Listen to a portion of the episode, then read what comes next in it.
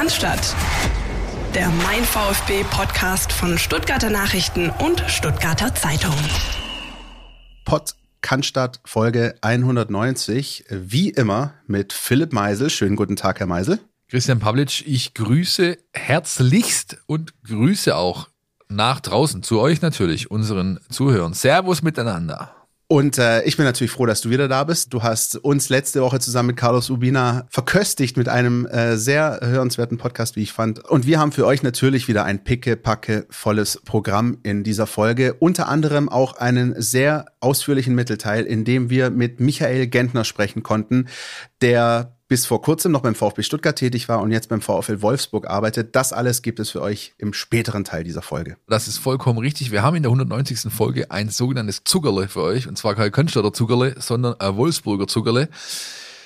Der Michael Gentner, sportlicher Leiter U21 zuletzt gewesen beim VfB und jetzt sportlicher Leiter Nachwuchs Gesamt, also komplette NLZ-Arbeit vom VfL Wolfsburg, hat sich mit uns unterhalten und wir machen es genauso wie vor zwei Wochen mit Lisa Lang. Das heißt, wir betten das Gespräch mit Michael in unsere Folge ein und kümmern uns jetzt mal ganz kurz, knackig und mit allem, was ihr wissen müsst, über das, was Carlos und ich in Marbella noch nicht behandeln konnten, weil da war ja noch ein bisschen äh, Trainingslager offen, als wir die Aufnahme gemacht haben letzte Woche. Genau, das ist, ähm, glaube ich, der richtige Einstieg an der Stelle, weil ihr habt euch ja, wie gesagt, letzte Woche gemeldet, direkt vor Ort. Jetzt seid ihr mittlerweile wieder zurück, konntet eure Eindrücke auch ein bisschen sacken lassen. Ähm, jetzt ist der VfB wieder in einer ja, sogenannten normalen Woche, also in einer normalen Vorbereitungswoche auf ein Bundesligaspiel, über das wir später natürlich auch noch sprechen wollen und werden. Aber Philipp, sag mal so unter dem Strich, wie war es denn? War das der richtige Schritt, äh, da nochmal hinzugehen?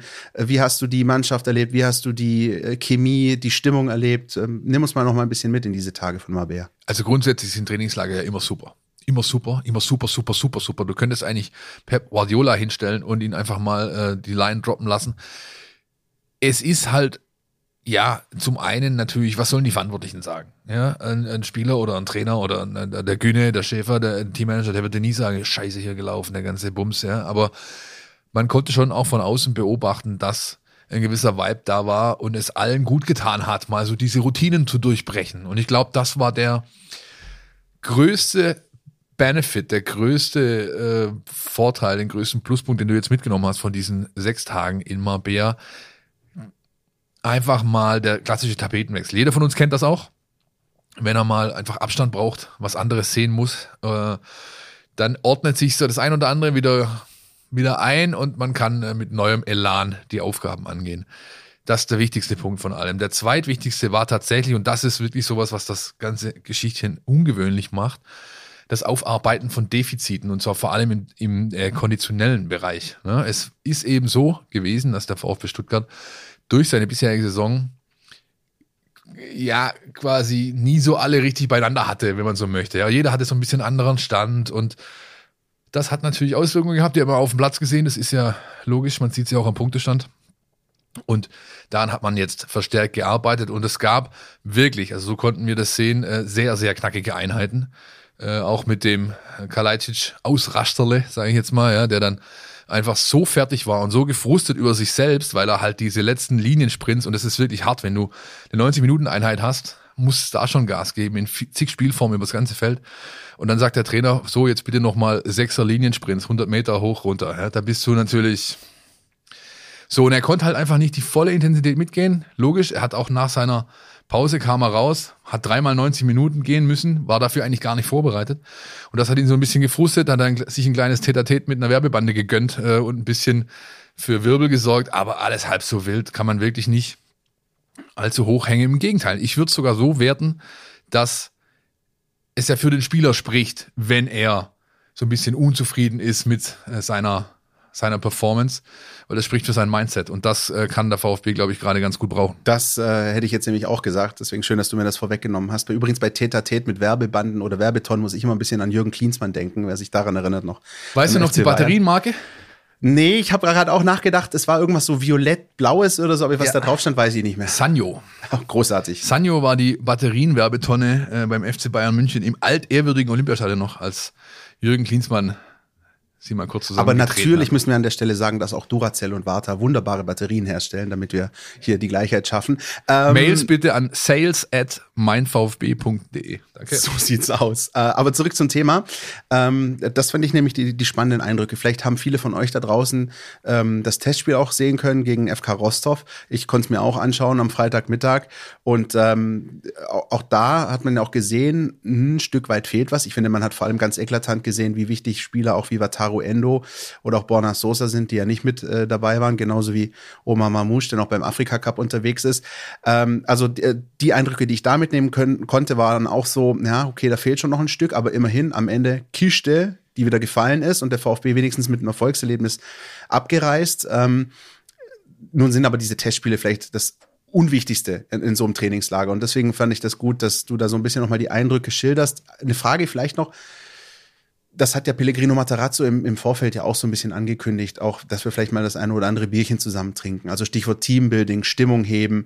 Ähm, ist das deiner Meinung nach gelungen, nach, mit, unter all dem, was du mitkriegen konntest? Weil immer mit dabei sein konntest du ja auch nicht. Es war ganz witzig. Das, äh, es war Donnerstagabend angesetzt. Also erstmal Donnerstagnachmittag war frei. Donnerstagabend war ein Mannschaftsabend angesetzt. Äh, Pellegrino, Matarazzo und sein Trainerteam haben der Mannschaft einen, einen eigenen Raum organisiert, einen eigenen Griller organisiert und die Jungs dürften ansagen, was sie gerne auf den Rost geballert bekommen hätten. Das ist alles so geschehen.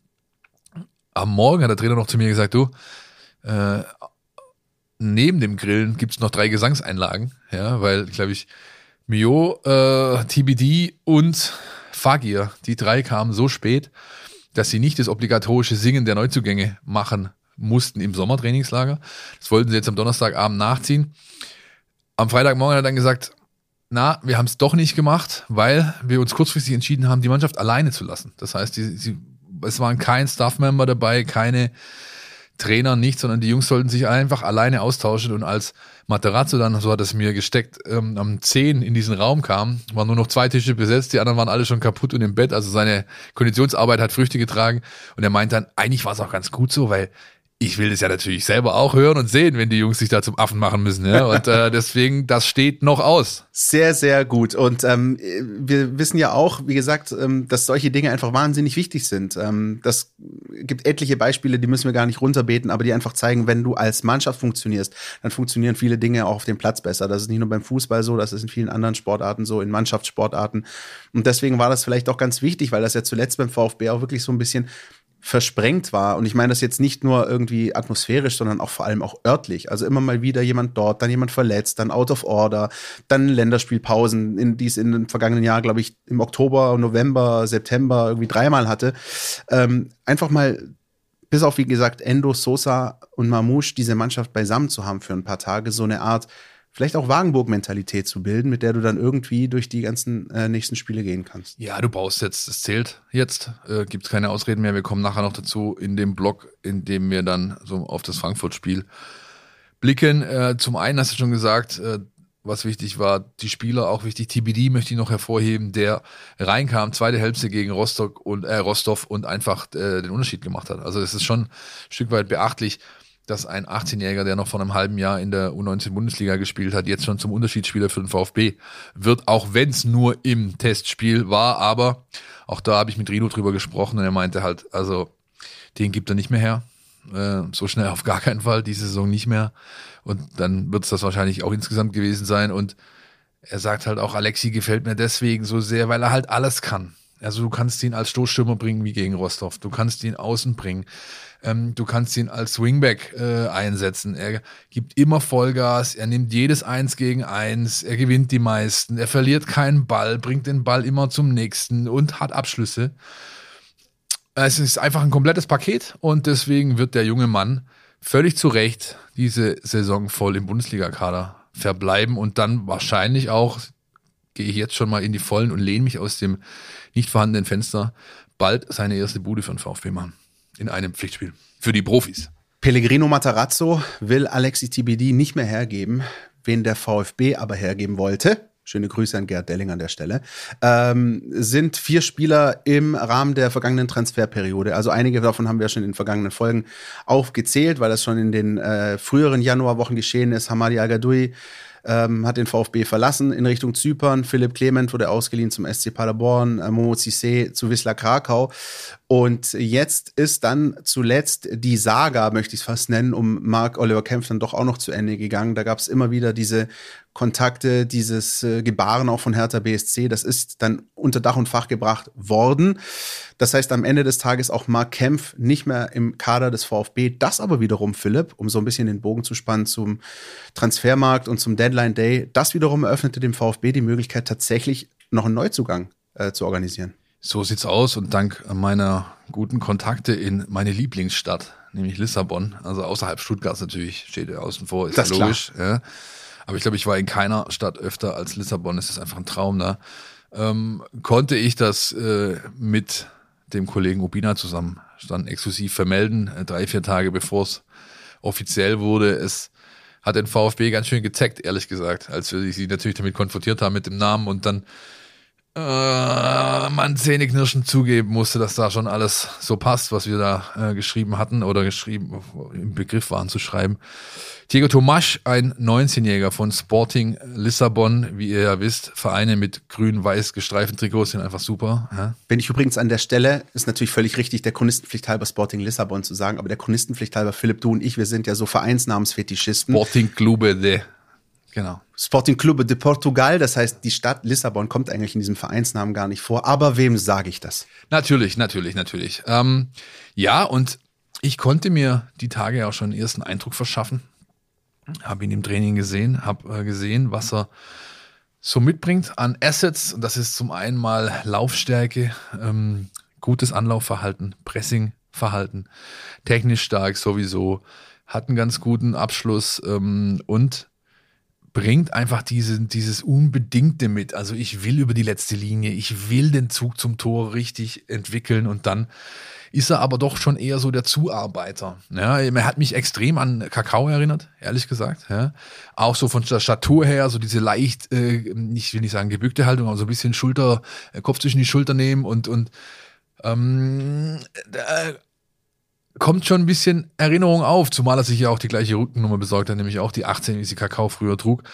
Und ähm, Ist dann die Überlegung, dann ähm, aus Tomasz so eine Art neuen Kakao und aus Sascha Kalajic so eine Art neuen Mario Gomez zu machen? Weil dieses Tandem, das kennen wir ja mit ganz anderen Erfolgen äh, zugegeben, aber dieses Tandem hat ja sehr gut funktioniert. Also ein Offensiver, der wirklich zuarbeitet, der viel Laufarbeit leistet und ein anderer Offensiver, der auch gut die Bälle abschirmt, der, der, der Räume schafft und der vorne vollstreckt. Ist das so die Überlegung bei der, bei der Sache? so wirkt es bisher auf mich. Ähm, wie sich das dann äh, zeigt, wird man schon wahrscheinlich dann am Samstag sehen, aber das war eindeutig zu bemerken. Materazzo hat sie auch beide gleich in dieselbe Mannschaft gesteckt fürs Trainingsspiel, damit sie so ein bisschen Tuchfühlung aufnehmen können. Ähm, ja, ist irgendwo so ein, so ein Hybrid zwischen Gonzales und äh, Kakao, also laufstark, bissig, griffig, immer Zug zum Tor, aber das hat beispielsweise Waldemar Anton zu spüren bekommen, halt auch mit einem äh, gewissen defensiven Umschaltverhalten. Ja, da war dann äh, der Ball schnell weg und das erste Tor für Tomasz erzielt, nachher noch eine Vorlage auf Enzo Mio gegeben. Also es war ein ganz guter erster Auftritt und in dieser Woche schien es wohl so weiterzugehen, nach allem, was ich äh, rein telefonieren konnte, mir äh, ja anhören konnte, beziehungsweise einfach in Erfahrung bringen konnte. Und mich würde es nicht wundern, wenn er gleich in, Start, in der Startelf auftaucht.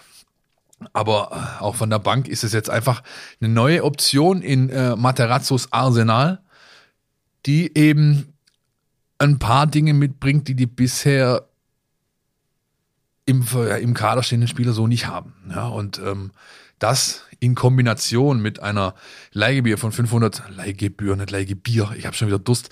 Äh, Leihgebühr- Freuzer, ein Freuzer. Ja, ein Freuzer.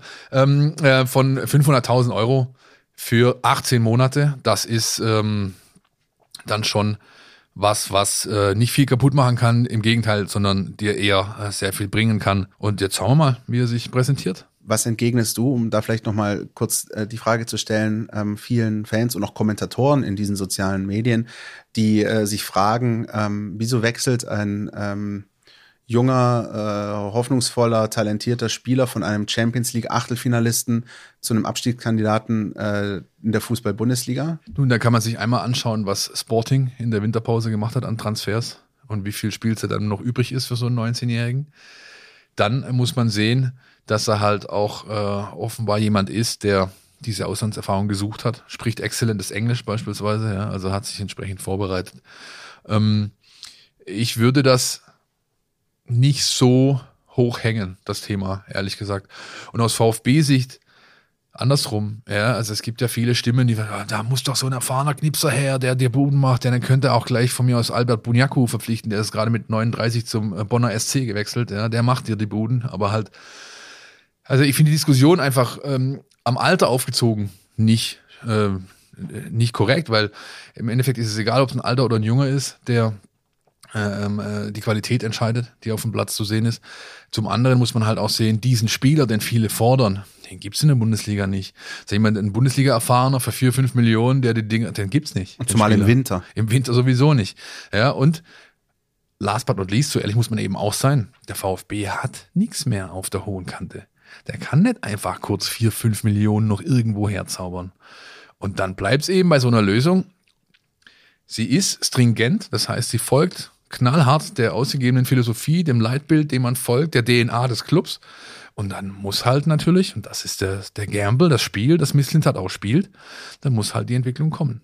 Werden wir äh, für euch natürlich alles beobachten und ihr selbst natürlich auch, denn äh, wir werden nachher noch über das Frankfurt-Spiel sprechen. Ein paar Zuschauer dürfen ja sogar auch ins Stadion und können äh, Thiago Thomas dann vielleicht sogar auch schon in äh, Medias Res bei der Arbeit äh, beobachten. Ähm, was Michael Gentner so bei seiner neuen Arbeit macht und vor allem, wie er die Zeit, die er beim VfB Stuttgart hatte, ähm, bewertet und einordnet. Darüber konnten wir mit ihm sprechen.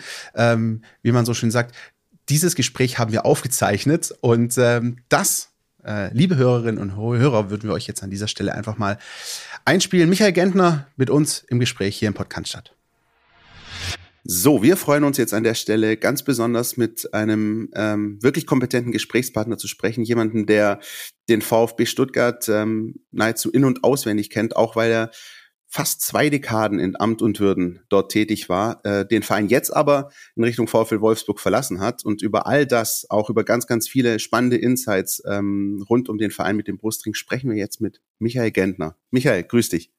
Ja, hallo zusammen. Äh, Freue mich. Hallo. Schön, dass du dir Zeit nimmst und äh, quasi ähm, nochmal mit uns alles, wie Philipp und ich gerne sagen würden, Püree massieren lässt, auch was äh, deine Zeit beim VfB Stuttgart äh, betrifft. Aber vielleicht für den ein oder anderen Hörer äh, bei uns, der dich vielleicht noch nicht kennt, stell dich doch vielleicht einfach mal ganz kurz vor. Wer bist du und was verbindet dich ähm, so wahnsinnig mit dem VfB Stuttgart? Ich habe es gerade gesagt, fast zwei Jahrzehnte. Ne? Kannst du dich daran erinnern, wann dein erster Tag beim VfB war? Ja, äh, erstmal hallo, ja, mein Name ist Michael Gentner. Äh, wie du schon gesagt hast, ähm, äh, war ich äh, fast 20 Jahre hier beim VfB Stuttgart äh, tätig und ähm, es war natürlich eine unglaublich schöne Zeit äh, mit vielen Ups und Downs und mit vielen Erfahrungen, Erle Erlebnissen, vielen Emotionen. Genau in verschiedenen ähm, Positionen auch im NLZ tätig. Und ähm, ja, der erste Tag äh, war auf jeden Fall so, ähm, dass ich sehr, sehr aufgeregt war, weil das natürlich ein unglaublich großer Verein äh, ist und äh, auch immer bleiben wird. Und ja, ähm, ähm, natürlich immer, äh, ich war damals auch sehr, sehr jung, waren das natürlich alles auch Vorbilder, die man da äh, neben sich äh, sah dann auf dem Trainingsplatz. Und ja, ich war unglaublich stolz, ähm, auch damals als U15 Co-Trainer äh, anfangen zu dürfen als Nebenberuflicher ja, super spannende Zeit und wie gesagt, ich war auf jeden Fall eher nervös äh, an meinem ersten Tag beim VfB Stuttgart. Wie ist das, wenn du, wenn du, wenn man da so quasi ja, ja auch im Nebenberuf zuerst anfängt äh, und dann so eine Vita hinlegt wie du, wächst man da da rein, wächst man mit seinen Aufgaben, hat man nebenher oder, oder sag ich mal, Fortbildung viel gemacht und wer hat dir Tür, die Tür geöffnet? Ja, also erstmal muss man sagen, ähm, ich habe auf jeden Fall die Phase und die Zeit durchgemacht, wo, wo man extrem viel Zeit investieren muss. Also es gab in meinem Leben äh, zu Beginn einfach nichts anderes. Ähm, ich habe einen Hauptjob gehabt, ich bin Maschinenbautechniker, ähm, habe da natürlich acht bis zehn Stunden in, der Industrie gearbeitet und bin äh, anschließend sofort sozusagen äh, vom Versuchszentrum der Industrie direkt ins Versuchszentrum vom VfB Stuttgart und habe dann abends die Mannschaften trainiert und dass man da natürlich sehr, sehr viele Opfer bringen muss zu Beginn. Und wenn man äh, eine Partnerin hat, äh, die alles da mitspielen muss, äh, das ist selbstverständlich. Aber äh, jetzt ähm, Ende des Tages hat sich das gelohnt und ähm, äh, Türen geöffnet ist schwierig. Ähm, ich hatte natürlich immer tolle Vorgesetzte und tolle Mitarbeiter, das ist gar keine Frage. Wenn ich mich an, an die Kabine daran erinnere, ja, mit Hansi Gleitsch, mit Thomas Tuchel, mit Taifun Korko, Thomas Schneider, wie auch immer, da kann ich äh, wirklich äh, nach 20 Jahren endlos weitermachen, ähm, waren das immer unglaublich tolle Gespräche. Äh, mein erster Trainer war quasi der Reinhard Matschi, der dann später auch unter mir als Scout auch gearbeitet hat. Äh, das waren ähm, tolle, tolle Erfahrungen, absolut. Und äh, der Türöffner ist sicherlich schwierig zu sagen.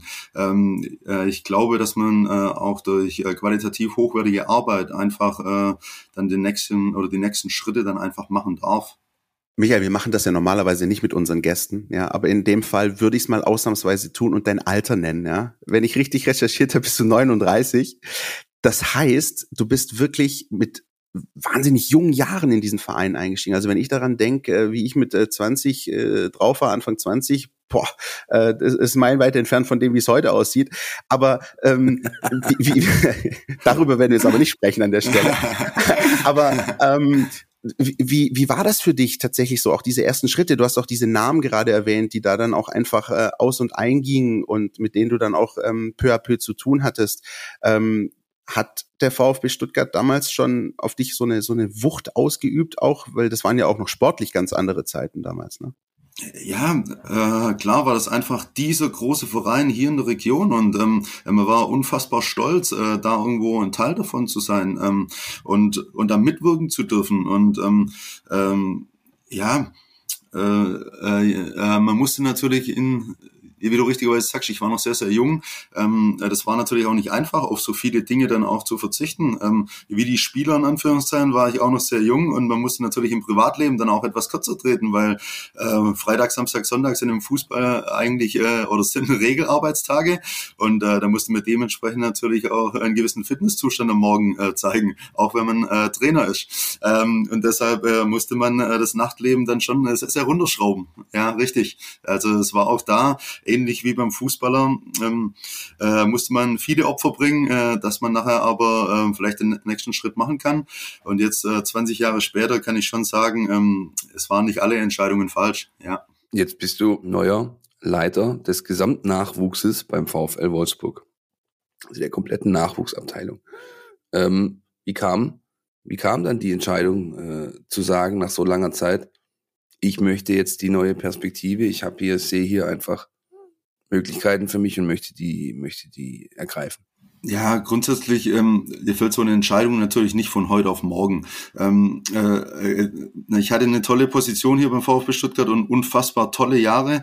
Ähm, und ähm, irgendwann reift so eine Entscheidung in einem selber, dass man vielleicht die Motive hat, ähm, sich ähm, ja mal raus aus der Komfortzone zu bewegen, einfach ein neues Abenteuer zu beginnen. Ähm, ich möchte nicht sagen, ich habe beim VfB alles erlebt, das macht man nie, aber sehr, sehr viel. Und ähm, vielleicht ist es auch gut, gut, einfach mal einen neuen Verein, eine neue Struktur auch kennenzulernen. Und äh, dann, dann kommt auf der anderen Seite natürlich auch dazu, äh, diese Aufgabe jetzt beim VfL Wolfsburg ist natürlich unfassbar reizvoll. Es ist auch für mich ehrlicherweise nochmal äh, ein Karrieresprung, wenn man das so nennen darf. Und ähm, äh, neues Aufgabengebiet, neue Verantwortungsbereiche. Und ja, dann äh, ja dann ja, dann beschäftigt man sich ja mit so einer äh, mit so einer Aufgabe und mit so einer Herausforderung und irgendwann reift die reift diese Entscheidung und dann ähm, ja dann geht man natürlich irgendwann in die Gespräche und dann merkt man, dass auch die die Charaktere irgendwo passen ja und dann, äh, dann trifft man irgendwann die Entscheidung zusammen mit der Familie. Und äh, jetzt bin ich natürlich auch froh, die Entscheidung äh, getroffen zu haben. Ähm, trotzdem äh, wie gesagt, ich, ich werde immer dem VfB Stuttgart dankbar sein, weil die natürlich auch ähm, äh, mir hier, äh, wie du vorher gesagt hast, auch äh, die Tür geöffnet haben, um gewisse äh, Fortbildungen, Ausbildungen, Trainerscheine, Trainerlizenzen, äh, Trainererfahrungen, beziehungsweise nachher auch in den verantwortungsvolle äh, Jobs in der sportlichen Leitung da auch zu sein. Und äh, diese Inhalte sind jetzt natürlich auch Grundvoraussetzung für meine nächste Aufgabe.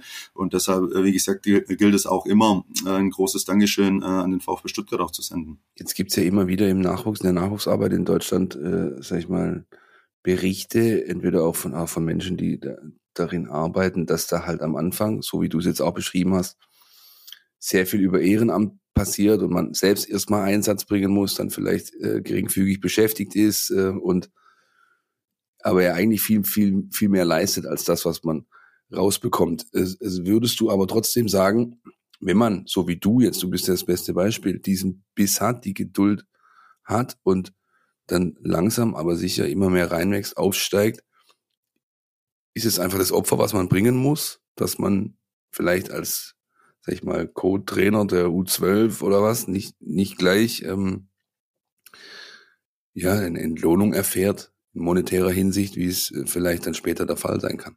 Ja, ich glaube, das ist äh, äh, aber nicht nur im Fußball so. Ich gehe davon aus, ähm, dass es in vielen äh, Berufen und ähm, äh, Jobzweigen einfach so ist. Es gibt ja auch äh, beim VfB Stuttgart auch in, äh, nicht nur im Sport, sondern in anderen äh, Bereichen tolle Beispiele, die über eine Praktikantenstelle dann eine riesen Karriere gemacht haben.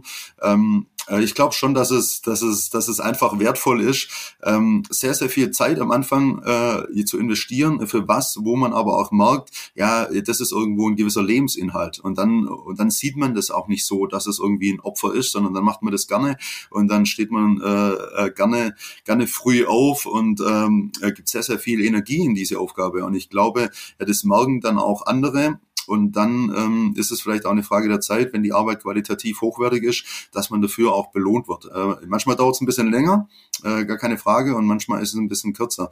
Aber Früher war das natürlich auch nochmal ganz, ganz anders konzipiert, äh, so, äh, so ein NLZ. Es gab ganz wenig hauptamtliche Mitarbeiter, sondern äh, man hat davon gelebt, dass es vielleicht zwei, drei hauptamtliche Mitarbeiter gab. Äh, sogar der damalige Jugendleiter, der Herr Schroff, war ja nicht hundertprozentig hauptamtlich. Ja, ähm, ich erinnere mich noch, ja. Genau, ich glaube, der Thomas Albeck, äh, Frank Leicht ähm, äh, und dann später Hansi Gleitsch waren so die Anfänge wirklich von hauptamtlichen Mitarbeitern. Also und das ganze Wachsen eines, eines NLZs äh, habe ich ja quasi auch hautnah miterlebt. Stimmt das, Michael, vielleicht an der Stelle ganz kurz nochmal die Frage retrospektiv, dass dieser große Umbruch in den NLZs mit diesem EM-Desaster 2000 zu tun hatte, als man danach beim DFB gesagt hat, wir müssen hier alles mal umstellen, auch was die Nachwuchsarbeit äh, in, in, Deutschland angeht. War das so auch für dich, dass du da wahrgenommen hast, so, hm, so kurz nach der Jahrtausendwende in den Jahren war da der große Umschwung oder kam das irgendwie erst später? Ja, da muss ich natürlich schon auch ehrlich sein, äh, da war ich extrem jung. Ähm äh, es wurde, es wurde auf jeden Fall immer damit in Verbindung gebracht, äh, äh, dass der Gerhard Meyer Vorfelder damals auf jeden Fall äh, gesagt hat, hey, wir müssen im deutschen Fußball irgendwas ändern. Und er hat sicherlich äh, den großen Meilenstein auch gelegt, dass die, dass die, dass die Bundesliga-Vereine NLZs gründen müssen. Ähm, und ich glaube schon, dass das dann ein ganz wichtiger äh, Bestandteil war, dass wir dann auch die eine oder andere goldene Generation, die was dann bis hin äh, zum Weltmeistertitel eben ähm, äh, daraus auch gewachsen und entstanden ist. Ja, also ob das jetzt 2000 war, 2002 war dann glaube ich noch mal ein bisschen besser. Ich glaube 2004 war dann auch nicht wieder so toll. Also es waren auf jeden Fall diese Jahre, die dafür gesorgt haben, dass ein Umdenken in Deutschland stattgefunden hat. Ja, würde ich schon sagen. Jetzt bist du in der Autostadt wenn man das so sagen darf, bist du ja von einer in die andere gewechselt. ja? also, also auch Stuttgart ist ja irgendwo eine Autostadt. Ähm, Irgendwo ist gut, ja. Ja, genau. ja, ja, ja. Du hast schon Mercedes, Porsche, ja, da gibt's schon ein paar. du hast schon über drüber gesprochen, ja. Es ist natürlich für dich auch eine Chance. Aber was, was hat das Gesamtpaket Wolfsburg so attraktiv gemacht? Ich war schon oft da oben. Ich kann, glaube ich, äh, freiweg behaupten, die Stadt an sich kann es nicht gewesen sein. Ja, ähm, äh, grundsätzlich bin ich bin ich eh auf dem Land groß geworden ähm, und wohne jetzt auch äh, oder äh, habe quasi immer auf dem Land gewohnt. Deshalb ich bin nicht unbedingt so der Stadtmensch, so wie du, Philipp. Deshalb äh, war das für mich jetzt nicht der ausschlaggebende Punkt. Ja, das ist richtig. Ähm, nee, es war hauptsächlich jetzt die reizvolle Aufgabe, einfach ähm, als als Direktor an NLZ dann ähm, jetzt zu begleiten und zu leiten. Ähm, äh, sicherlich ist die Infrastruktur, ähm, äh, die die Grundvoraussetzungen hier beim VfL Wolfsburg natürlich auch äh, sehr, sehr gut. Ähm, aber wie gesagt, Hauptsächlich war die Entscheidung äh, deshalb, weil es einfach nochmal ein Karrieresprung ist, weil es nochmal vom Verantwortungsbewusstsein eine andere Aufgabe ist und ähm, äh, einfach vielleicht auch, weil ich nach fast 20 Jahren doch auch äh, äh, in mir das gereift ist, ähm, einfach was Neues mal zu machen, ein neues, neues Abenteuer zu beginnen, ähm, vielleicht auch mit meiner Familie mal einen neuen Standard, wie du sagst, äh, das ist ja wirklich jetzt nicht um die Ecke, sondern ist sind von mir zu Hause äh, äh, ziemlich genau 600 Kilometer.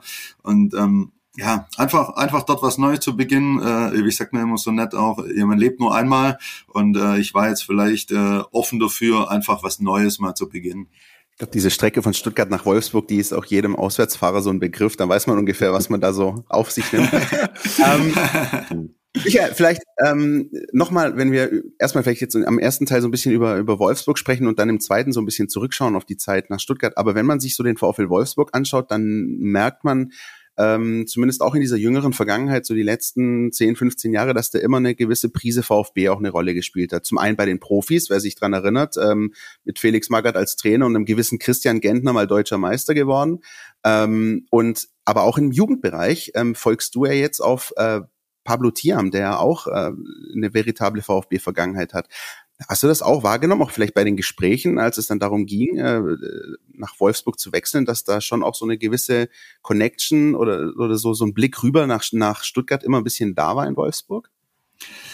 Hm, ja, ob es jetzt ein Blick nach, nach Stuttgart ist, äh, das weiß ich nicht. Ähm, ob de, äh, ja, das würde ja schon auch äh, einfach zeigen, dass beim VfB Stuttgart äh, sehr, sehr gute Arbeit auch gemacht wird und dass sicherlich äh, qualitativ hochwertige Mitarbeiter danach da sind, egal ob das Spieler sind oder, oder dann auch ja, Verantwortliche. Äh, ich kann nur sagen, äh, ich glaube, der Pablo Thiam hat äh, einen sehr, sehr guten Job dort gemacht. Ähm, äh, alle Mitarbeiter reden sehr, sehr positiv über ihn und äh, äh, er hinterlässt auf jeden Fall eine hohe Hürde für mich, ja, das ist gar keine Frage.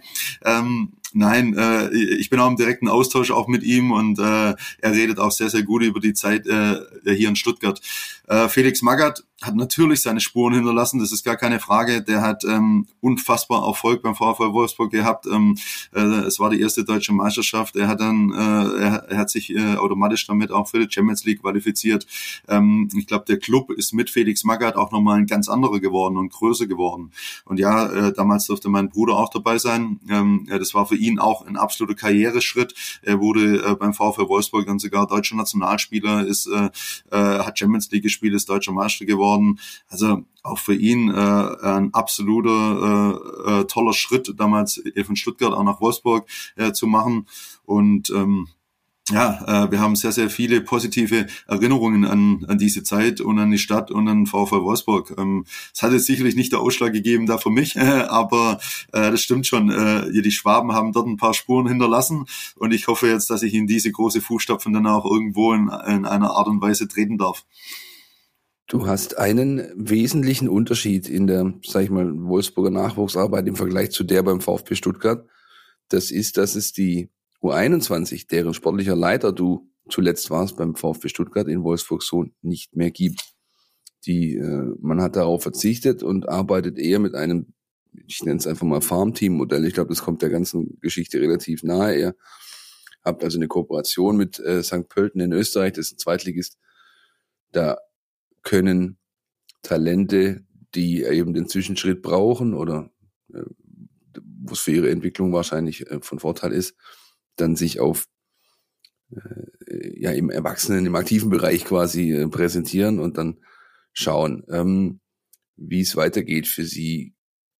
Wenn du diese dieses System mit dem vom VfB äh, gegenüberstellst, Vorteile, Nachteile, wie, wie, sieht, wie, ja, wie, wie siehst du es? Also als, als Experte, der beide Seiten kennt. Und vielleicht als Anschlussfrage, wäre so ein Modell, unabhängig davon, ob man jetzt die U21 äh, ähm, ablöst oder nicht, also dieses Modell einer Farm-Team-Kooperation auch eine Option für den VfB. Mir fällt dann natürlich spontan der FC St. Gallen ein. Mit dem gab es schon mal eine Jugendkooperation vom VfB und momentan sind mit Leo Münz und äh, Matej Maglica halt auch zwei Jungs da. Äh, Peter Zeidler, ebenfalls äh, VfB-Vergangenheit. Theoretisch kann man einfach per Handschlag gleich so eine Nummer draus machen. Also salopp formuliert. Aber ja, bitte. Ja, Also grundsätzlich bin ich ein Riesenfreund von der zweiten Mannschaft, äh, von der U21 oder U23, wie man, wie man das Team auch immer nennt. Ähm, und äh, ähm, habe mich damals auch sehr, sehr darüber gefreut, dass der Verein äh, VfB Stuttgart die Entscheidung getroffen hat, äh, weiterhin an diesem Team festzuhalten. Also das ist, äh, steht mir außer Frage. Ähm, der VfL Wolfsburg hat sich sicherlich auch seine, seine Gedanken gemacht, was das Beste für, äh, äh, äh, ja, für sie sein kann. Und ich glaube, das ist auch immer abhängig von dem, von dem Standort. Ähm, ähm, wie, wie gut ist die Regionalliga? Ist es wirklich äh, das beste oder, oder der beste Zwischenschritt nach einer U19 Bundesliga als Vorstufe zum Bundesliga-Team? Ähm, äh, äh St. Pölten war sicherlich in der Überlegung so, dass man äh, sicherlich damals auch gewünscht hat, dass die Mannschaft in der ersten österreichischen Liga auch verbleibt. Sie ist dann leider abgestiegen.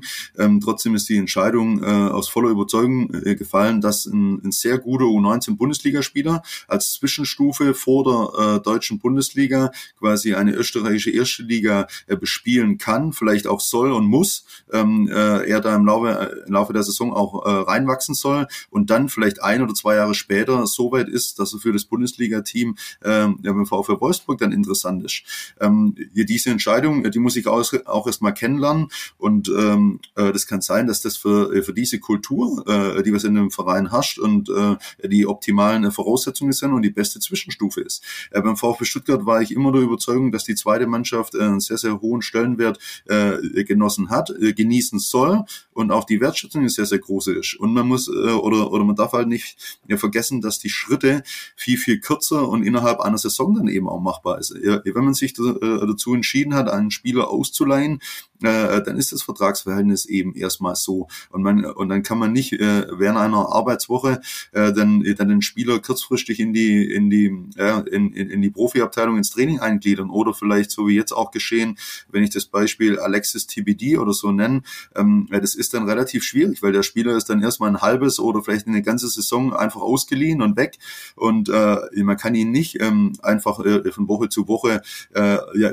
ja mal reinschmeißen und diese diese wertvollen Schritte, die, die Alexis gerade macht, äh, die hätte dann vielleicht erst ein halbes Jahr oder ein, Jahr später erst machen können. Also es gibt für äh, für jede Entscheidung, die was man trifft mit einer zweiten Mannschaft, sicherlich Pro und Contra. Und man muss es, glaube ich, von Verein zu Verein auch sehen und von Kultur zu Kultur.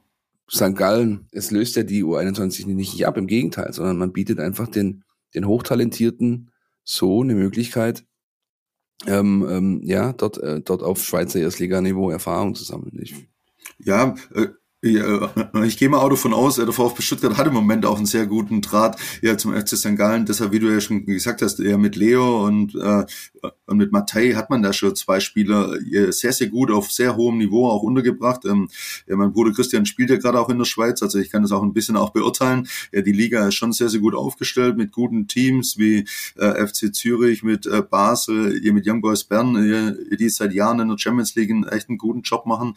Also das ist schon eine interessante Liga und vor allem gerade auch für junge Teams. Und äh, ich habe Leo natürlich auch in der Vorrunde sehr, sehr eng auch begleitet und habe viel mit ihm im Austausch gelebt. Er hat sich jetzt leider äh, verletzt und äh, an der Stelle auch nochmal, wenn er es irgendwann mal hört, vielleicht äh, ganz, ganz liebe Grüße, eine schnelle Besserung an Leo.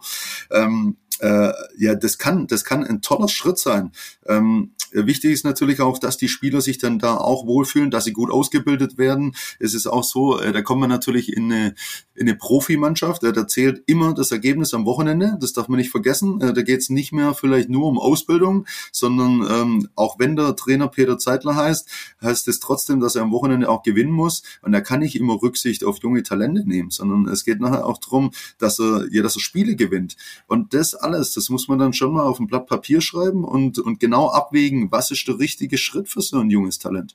Ähm, wir hier in der zweiten Mannschaft, ja beim VfB Stuttgart, ja, wir können uns auch mal erlauben, äh, das eine oder andere Spiel einfach auf Ausbildung zu setzen und dann, und dann Fehler auch mal zuzulassen und den Spieler nicht gleich irgendwie an den Pranger zu stellen. Und er darf dann das nächste Wochenende wieder spielen.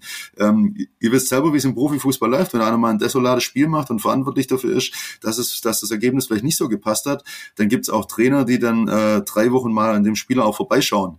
Da kann er machen, was er will. Und das ist, ähm, das ist sicherlich dann in der Ausbildung äh, in der zweiten Mannschaft vielleicht ein, ein etwas anderer Blickwinkel. Ich musste gerade an dieses Beispiel Alexi TBD denken, das du angesprochen hast und auch diesen Zwiespalt. Vielleicht Kannst du uns dazu auch noch mal ganz kurz was sagen, weil, weil du ja auch weißt, wie das dann eben auch in, in so einem Spieler und in, in so einem Mannschaftskonstrukt aussieht. Also ähm, auf der einen Seite ist dieser Ergebnisdruck, der ja, wenn wir mal ganz kurz den Bogen zum VfB spannen, absoluter Eis momentan, wenn es um die Profis geht. Auf der anderen Seite haben Philipp und ich aber beispielsweise schon seit Wochen darüber diskutiert und auch Trainer Pellegrino Matarazzo hat das ja bestätigt, dass vielleicht, wenn du so einen Spieler reinschmeißt in so eine Mannschaft, das vielleicht gar nicht so schlecht ist, weil ein, er dann möglicherweise einer derjenigen ist, der nicht die ganz große Bürde, die ganz große Last trägt, vielleicht auch so viel nachdenkt immer über die Konsequenzen eines Misserfolgs. Ähm, ist das immer so eine Typfrage aus deiner Sicht? Oder würdest du, sag ich mal, mehreren, äh, an anderen Mannschaften auch mal raten, einfach mal die Jungen reinzuschmeißen, bevor sie irgendwie monatelang äh, doch nur irgendwie bei der Zweitmannschaft trainieren oder ganz woanders?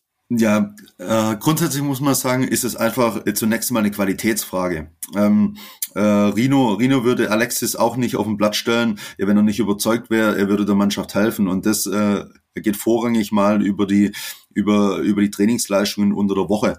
Ähm, Alexis hat einfach ähm, äh, viel, viel schneller, glaube ich, als wir alle gedacht haben, äh, ist er hier in Deutschland angekommen, ähm, hat dann in der U19 wirklich ähm, teilweise auch herausragende Leistungen auch gezeigt ähm, und hat sich dann einfach mal verdient, äh, irgendwelche Trainingsslots äh, in der Profimannschaft zu bekommen. Und auch die hat er dann überraschend schnell ähm, äh, äh, adoptiert und ähm, äh, hat dann auch eine gewisse Wertschätzung äh, beim Trainerteam, aber glaube ich auch innerhalb der Mannschaft auch gehabt. Ähm, Fußballmannschaften ticken einfach so, dass es Spieler, äh, die Qualität haben, dann relativ schnell auch aufnehmen, weil sie natürlich auch merken, oh, ihr, ihr, der Junge kann uns am Wochenende vielleicht auch helfen. Und ähm, ja, das sind Fußballer ähm, ja dann relativ einfach. Äh, wenn da jemand gut ist und Qualität hat, dann wird er sofort integriert und dann ist er ein Teil der Mannschaft und sowas tut dem junge Spieler natürlich auch gut. Ähm, und wenn der dann das Selbstbewusstsein hat und auch bekommt äh, und die Rückendeckung äh, vom Trainerteam, ähm, ja, dann kommen solche Entwicklungen auch zustande.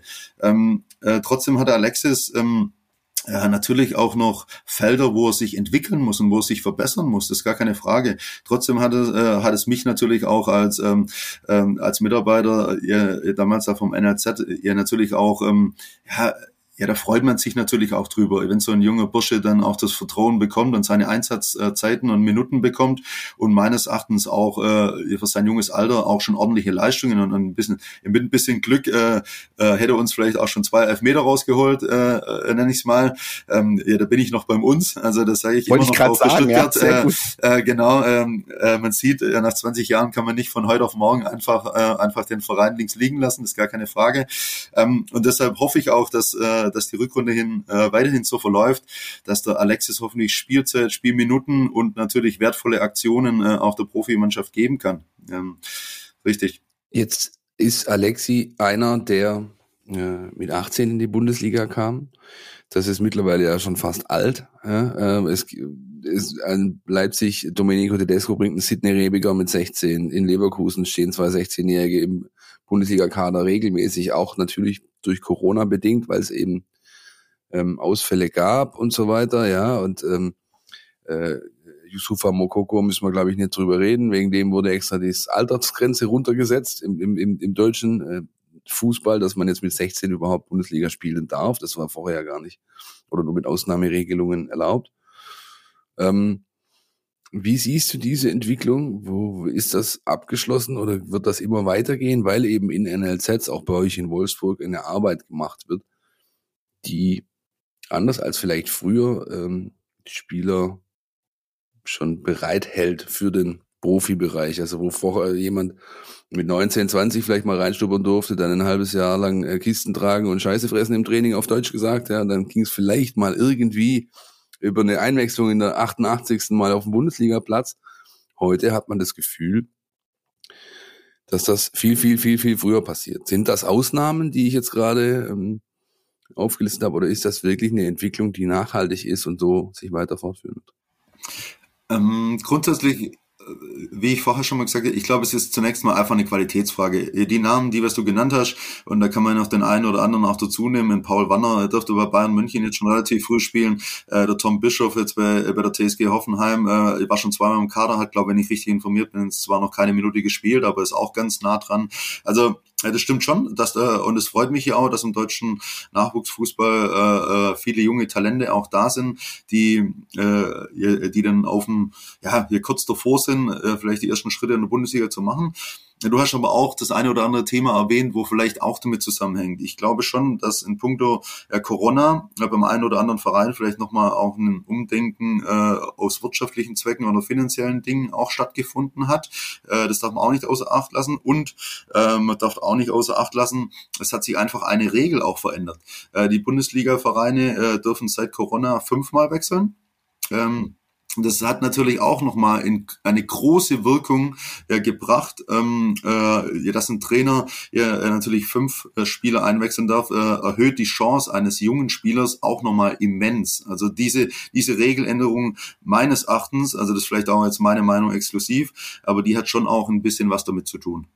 Ähm, wenn wir schon bei Regeländerungen sind, eine weitere Regel hat sich letzte Woche, glaube ich, erst geändert, nämlich die Regeln für Ausleihgeschäfte. Die FIFA hat äh, äh, da Anpassungen vorgenommen, äh, um beispielsweise solche Sachen wie die, die Lone Army, die man kennt vom FC Chelsea, die, die, also der das quasi als Geschäftsmodell hat, ähm, sehr, sehr viele Spieler unter Vertrag zu haben und die dann über Laien ähm, überall zu parken, äh, um dann im Endeffekt darauf zu wetten, dass sich der Spieler X entwickelt, dann nimmt man ihn zurück oder verkauft ihn Gewinn bringen.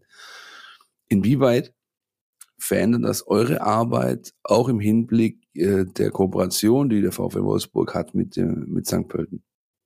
Ist das schon überhaupt irgendwas zu spüren oder ist das noch so frisch, dass man, da müssen wir uns mal Gedanken machen und dann sehen wir weiter? Ja, also grund, grundsätzlich sind es, glaube ich, zwei äh, komplett verschiedene Ansatzpunkte. Äh, das, was du gemeint hast, ähm, Chelsea, äh, dann nehme ich, glaube Manchester City oder auch äh, Atalanta Bergamo zum Beispiel auch dazu oder sowas. Ich glaube, da gibt schon verschiedene Vereine. Äh, da hat der VfL Wolfsburg, so ist mein erster Eindruck auf jeden Fall, einen ganz anderen Ansatzpunkt. Also es ist schon auch so, dass wir hauptsächlich unsere Jugendspieler, die wir über die U19 vom VfL Wolfsburg ähm, weiter an den Verein binden wollen, die aber vielleicht im ersten Schritt noch nicht so weit weit sind, dass sie direkt in das Profiteam von VW Wolfsburg kommen können, dass die diesen Schritt nach St. Pölten machen. Also es ist, ähm, es ist jetzt nicht irgendwie der Gedanke, äh, viele Spieler von auswärts quasi einzukaufen und die direkt, ohne dass sie jemals einen Schritt beim VW Wolfsburg gemacht haben, quasi in St. Pölten auch zu parken. Sondern äh, da geht es eher darum, dass es wirklich äh, eigene, ausgebildete Spieler sind. Und deshalb glaube ich, ist der Ansatz äh, doch ein ganz, ganz anderer. So ist zumindest absolut so mein erster Ansatz oder mein erster Eindruck. Ja, aber die, die Leitzeit wird beschränkt. Also du darfst, dürftest jetzt einen 18-jährigen Wolfsburger Nachwuchsspieler nur noch für ein Jahr nach St. Pölten und nicht mehr länger, als das früher der Fall war. Oder der VfB, der jetzt äh, Momo Sissé ähm, letzte Woche Sonntag zu Wisla Krakau verliehen hat für anderthalb Jahre, der dürfte das jetzt ab dem 1. Juli greift die Regel 22 nicht mehr machen. Ähm, ist das, hat das dieses halbe Jahr, ist das irgendeine Form von Relevanz oder ist das was, oder andersrum, ich versuche den Spieß umzudrehen. Was glaubst du, ähm, erhofft sich die FIFA von der Maßnahme? Das hat, muss ja Hand und Fuß haben. Die kommen ja nicht irgendwie schnell morgens auf und sagen, heute ändern wir mal das Regelwerk, sondern die haben ja sich irgendwas dabei gedacht. Ja, äh, den habe ich mich äh, ehrlicherweise jetzt noch nicht wirklich im Detail auch damit beschäftigt. Äh, vielleicht gibt die Regel auch da nochmal ein bisschen mehr her. Wenn jetzt so ein Spieler wie Momo Sissé, der jetzt schon anderthalb Jahre auch bei uns war, äh, vielleicht sind das dann auch andere Grundvoraussetzungen und der Spieler darf weiterhin irgendwie äh, über über ein Jahr hinweg ausgeliehen werden. Oder oder gibt es verschiedene Regelungen, wenn es ein wenn es ein Neuzugang ist, hat er zum Beispiel andere Grundvoraussetzungen, wie wenn ein Spieler, der was einfach schon äh, über den Nachwuchs hier bei dem Verein auch ausgebildet wurde, äh, es sind da andere Regelungen ich glaube schon, ja, der Grundgedanke bei der FIFA ist wahrscheinlich ähm, äh, diese Beispiele, die du vorher genannt hast mit Chelsea, Manchester City und so weiter, äh, da vielleicht etwas entgegenzuwirken. Ich glaube nicht, dass es zum Beispiel jetzt, äh, Spieler treffen sollte, aber wie gesagt, ich habe mir noch nicht hundertprozentig rein reingedacht in diese neue Regelung, die was äh, im eigenen Verein jetzt schon äh, mehrere Jahre ausgebildet wurden und wo das einfach ein nächster Ausbildungsschritt ist. Ich glaube nicht, dass das die FIFA äh, verhindern möchte, sondern die FIFA möchte eher quasi dieses, dieses dieses, zweite, dritte Team, das du vorher angesprochen hast, eher wahrscheinlich etwas einschränken. Wenn ich es richtig ähm, äh, gelesen habe, ist es auch, gilt eine Ausnahme für Spieler bis zum 21. Lebensjahr. Das würde ja auch dem quasi helfen. Ja, also der, der, die dürfte man dann äh, trotz der Regelung zu den bestehenden alten bekannten Konditionen verleihen auch länger. Weil du gerade schon wieder uns gesagt hast, Michael, dann, dann, können wir ja gleich beim VfB bleiben. Ähm, der ein persönlicher Blick zurück, den hatten wir ja schon äh, auf die 18 Jahre jetzt äh, im oder beim Brustring. Wie ist denn der Rückblick auf die Nachwuchsarbeit im Allgemeinen? Also du hast vorher Frieder Schroff äh, ähm, ins Spiel gebracht. Ich kann mich noch erinnern, Anfang der 90er Jahre hatte ich zwei Kumpels in meiner Klasse, äh, Daniel und Jörg, Servus, Grüße, falls es falls es hört. Die waren Junioren-Nationalspieler beim VfB Stuttgart und waren in der B-Jugend deutscher Meister, 94 mit 4-0 in Hannover, nee, gegen Hannover, so Leute wie äh, Robert Enke und Gerald Asamoah standen auf dem Platz und haben die einfach abgefrühstückt. Und ich kann mich noch erinnern, weil ich war ein paar Mal dabei beim Frieder Schroff in seinem Büro damals. Es war im Endeffekt ein Kabuff irgendwo im Kellerchen, alles voll mit Zetteln und Notizen und Kalendern und also das hatte einfach überhaupt nichts mehr mit dem zu tun, was man heute erlebt, wenn man in dem schönen NLZ-Bau in Stuttgart äh, beispielsweise mal reinlinsen darf. Das ist ein Unterschied, das sind Galaxien. Wie würdest du weil du diesen Weg ja mitgegangen bist, maßgeblich. Die Nachwuchsarbeit von damals und heute beim VfB, ja, beschreiben, bewerten, vergleichen. Kann man es überhaupt? Ähm, nee, nee, ich glaube, es wäre total unfair, wenn man das ihr, vergleichen würde. Äh, was ich nur auf jeden Fall schon mal als erstes Fazit sagen kann, ich glaube, die, ich glaube, die, äh, die Qualität äh, der Nachwuchsarbeit beim VfB Stuttgart ist weiterhin extrem hoch, so hoch, wie sie damals sicherlich auch war. Ähm, ein großer Unterschied ist sicherlich auch, ähm, damals hatte der VfB Stuttgart auch zu meiner Zeit noch so irgendwie das Alleinstellungsmerkmal hier in der Region. Also das muss man einfach sagen. Ähm, wenn wir damals einen Spieler angerufen haben, äh, dann hat man immer das Gefühl gehabt, ähm, äh, das Elternhaus und auch die Spieler, die lassen alle stehen und liegen und äh, kommen auf jeden Fall zum VfB Stuttgart. Es ist weiterhin so, dass der VfB Stuttgart eine riesen Stahlkraft hat und wir immer noch tolle Talente für uns gewinnen. Nur äh, es sind in der Region äh, äh, schon auch andere Vereine äh, entstanden und die machen auch mittlerweile ordentliche Arbeit. Also um jetzt mal äh, die Konkurrenz ähm, äh, Hoffenheim zu nennen, auch FC Augsburg, ähm, äh, Karlsruher SC, ähm, äh, ihr macht im Rahmen seiner Möglichkeiten ordentliche Arbeit. Und dabei kommt aber auch dazu, dass einfach äh, Vereine wie FC Bayern München, ähm, RB Leipzig, auch Borussia Dortmund ähm, einfach ihre Fühler viel, viel weiter ausstrecken. Also in ganz Deutschland sozusagen auch nach jungen Talenten suchen. Und ich glaube, das ist natürlich schon ein Riesenunterschied äh, zu den Zeiten, äh, die du gerade genannt hast, Philipp. Äh, damals, ja, da, also ja, da ist kein Spieler aus, aus Württemberg oder ich würde fast schon sagen Baden-Württemberg irgendwie nach Dortmund gewechselt oder sowas. Also das ist, äh, es war unvorstellbar und auch die ganzen äh, Scouting-Aktivitäten ähm, waren auch gar nicht so ausgerichtet. Also der VfB Stuttgart und es ist auch heute noch Gott sei Dank so, ähm, es ist erstmal wichtig, einfach die württembergische Auswahl, äh, die besten Spieler aus Württemberg hier im Hause zu haben äh, in Stuttgart. Und wenn man das geschafft hat, ich glaube, dann hat man schon qualitativ sehr, sehr äh, eine sehr, sehr hochwertige Mannschaft und tolle Spieler im eigenen Haus. Und dann gilt es auch darum, ähm, hier mit den Spielern äh, die bestmögliche Arbeit zu machen, mit sehr guten Trainern diese Spieler dann auch zu entwickeln und auch zu fördern.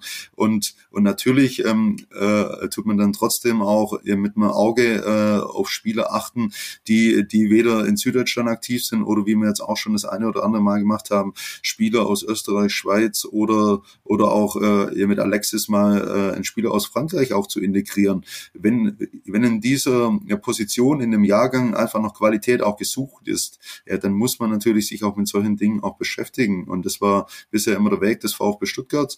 Und äh, bis zu meinem letzten Arbeitstag war das auch wirklich so gelebt. Und ich glaube, ich glaube, das ist auch ein toller Weg und das ist ein guter Weg. Aber nochmal zurückzukommen, ich glaube, ähm, und das ist einer der größten Unterschiede, dass sich einfach ähm, äh, die Rahmenbedingungen äh, vom VfB Stuttgart irgendwo auch ein Stück weit auch geändert haben durch durch die Konkurrenz und auch durch das, dass natürlich äh, äh, Fußball extrem äh, sich entwickelt hat und und gerade die Scouting-Aktivitäten enorm zugenommen haben. Wie sehr bewertest du denn vor diesem Hintergrund, auch was wir gerade angesprochen haben, durch die Zeit, Konkurrenz von nah und fern, wie bewertest du denn da den technischen Fortschritt, der stattgefunden hat? Also beispielsweise auch die Tatsache, dass man heute nahezu wirklich auch den letzten Juniorenkick irgendwie sich anschauen kann, irgendwie im Stream oder und, und dann dann bessere Scouting-Möglichkeiten bestehen. Ist das, wie man so schön sagt, Fluch und Segen? Also Segen, weil man sich auch selbst nach anderen Spielern umschauen kann, aber auch Fluch deswegen, weil man halt eben über die württembergischen Grenzen hinaus sieht, was hier so kickt. Ähm, wie, wie hast du die Entwicklung so wahrgenommen? Ja, du hast gerade schon schon in deinen Worten eigentlich fast alles gesagt, Chris. Ähm, äh, es ist auf jeden Fall ein gewisser Fluch, weil es äh, für, für alle Teams europaweit, auch die Engländer schauen ja immer wieder gerne eigentlich nach deutschen Talenten und so weiter, viel, viel einfacher ist natürlich. Äh, man spart dadurch auch einen, äh, ja, einen gewissen Kostenanteil. Äh, man muss nicht alles bereisen. Äh, man muss vielleicht auch keinen keinen festen Scout, wenn ich jetzt an die Engländer denke, äh, äh, hier nach Deutschland installieren, sondern man kann äh, sich viele, viele Jugendspiele einfach äh, über, über die verschiedenen äh, Portale runterladen und jedes Wochenende eigentlich äh, ja, zu Hause am Computer durchscouten. Das ist sicherlich richtig. Auf der anderen Seite, dadurch ist natürlich auch äh, zum Beispiel Videoanalyse und so weiter äh, viel, viel mehr in Fokus gerückt. Das heißt, die Ausbildung äh, der jungen Talente ist natürlich auch dadurch in Riesenschritt nach vorne gegangen, ähm, weil wir stoßen, äh, wir stoßen insgesamt natürlich, äh, egal ob das jetzt in Wolfsburg oder in Stuttgart ist, irgendwo an Grenzen. Also man kann die Spieler nicht noch mehr körperlich belasten. Deshalb äh, sind so Tools wie Videoanalyse und so weiter natürlich extrem wichtig und auch ähm, äh, man hat natürlich unfassbar viele Daten mittlerweile auch zur Verfügung. Also früher, äh, zu meiner Anfangszeit, das kann ich wirklich noch ähm, äh, ja, voller voller, voller Euphorie sagen, wenn wir, wenn wir einen verletzten Spieler hatten, äh, dann hatte er samstags zum Beispiel ein, zwei Spieler, äh, die wir ausgewählt haben, mit einer Strichliste seine, seine Ballaktion zum Beispiel äh, aufgezählt oder, oder sonstige Dinge. Äh, ja, das war unsere Statistik äh, damals vor äh, knapp 20 Jahren, weil da hatten wir solche Möglichkeiten noch nicht. Jetzt ist es ja so, dass die Spiele und die Spieler äh, nahezu gläsern sind. Und das ist natürlich ein toller Fortschritt. Und da, da muss man auch wieder sagen, das ist natürlich auch ein Segen. Äh, äh, wir können mittlerweile jede Trainingseinheit äh, irgendwo auswerten, wie viel Sprünge, wie viel, wie viel Sprints der gemacht hat, wie viel Laufkilometer, wie die Belastung war unter der Woche, wie die Belastung aber auch am Wochenende war, beziehungsweise was da seine Leistungsparameter waren. Ja, das ist für den Spieler manchmal vielleicht ein Fluch, aber für uns als Verein ist es dann wieder, wieder ein Segen. Ja. Jeder Kreisliga-Kicker kennt's, ne? Sich verstecken in Trainingseinheiten. Das ist ja immer, das war immer, das war eine große Kunst. Also manche haben das zur Kunstform erhoben. Das kannst du heute halt nimmer bringen, weil die, denn der Sport-BH, den du trägst mit dem kleinen Chip drin, der hat das alles gemessen. Der zeigt dem Trainer wahrscheinlich sogar schon in Echtzeit an, dass du einfach gammelst heute. Ja, das geht nicht. Ähm, diese, eine Phase hast du vorher schon mal angerissen, ganz kurz in, in einem Nebensatz, die mich noch interessieren würde. Und ich glaube auch viele, äh, viele Hörer. Diese Reschke-Phase nenne ich es jetzt mal. Ja? Also, äh, als Michael Reschke hier Sportchef war beim VfB Stuttgart, war der U21 ja, die hing am seidenen Faden, auf, auf Deutsch gesagt.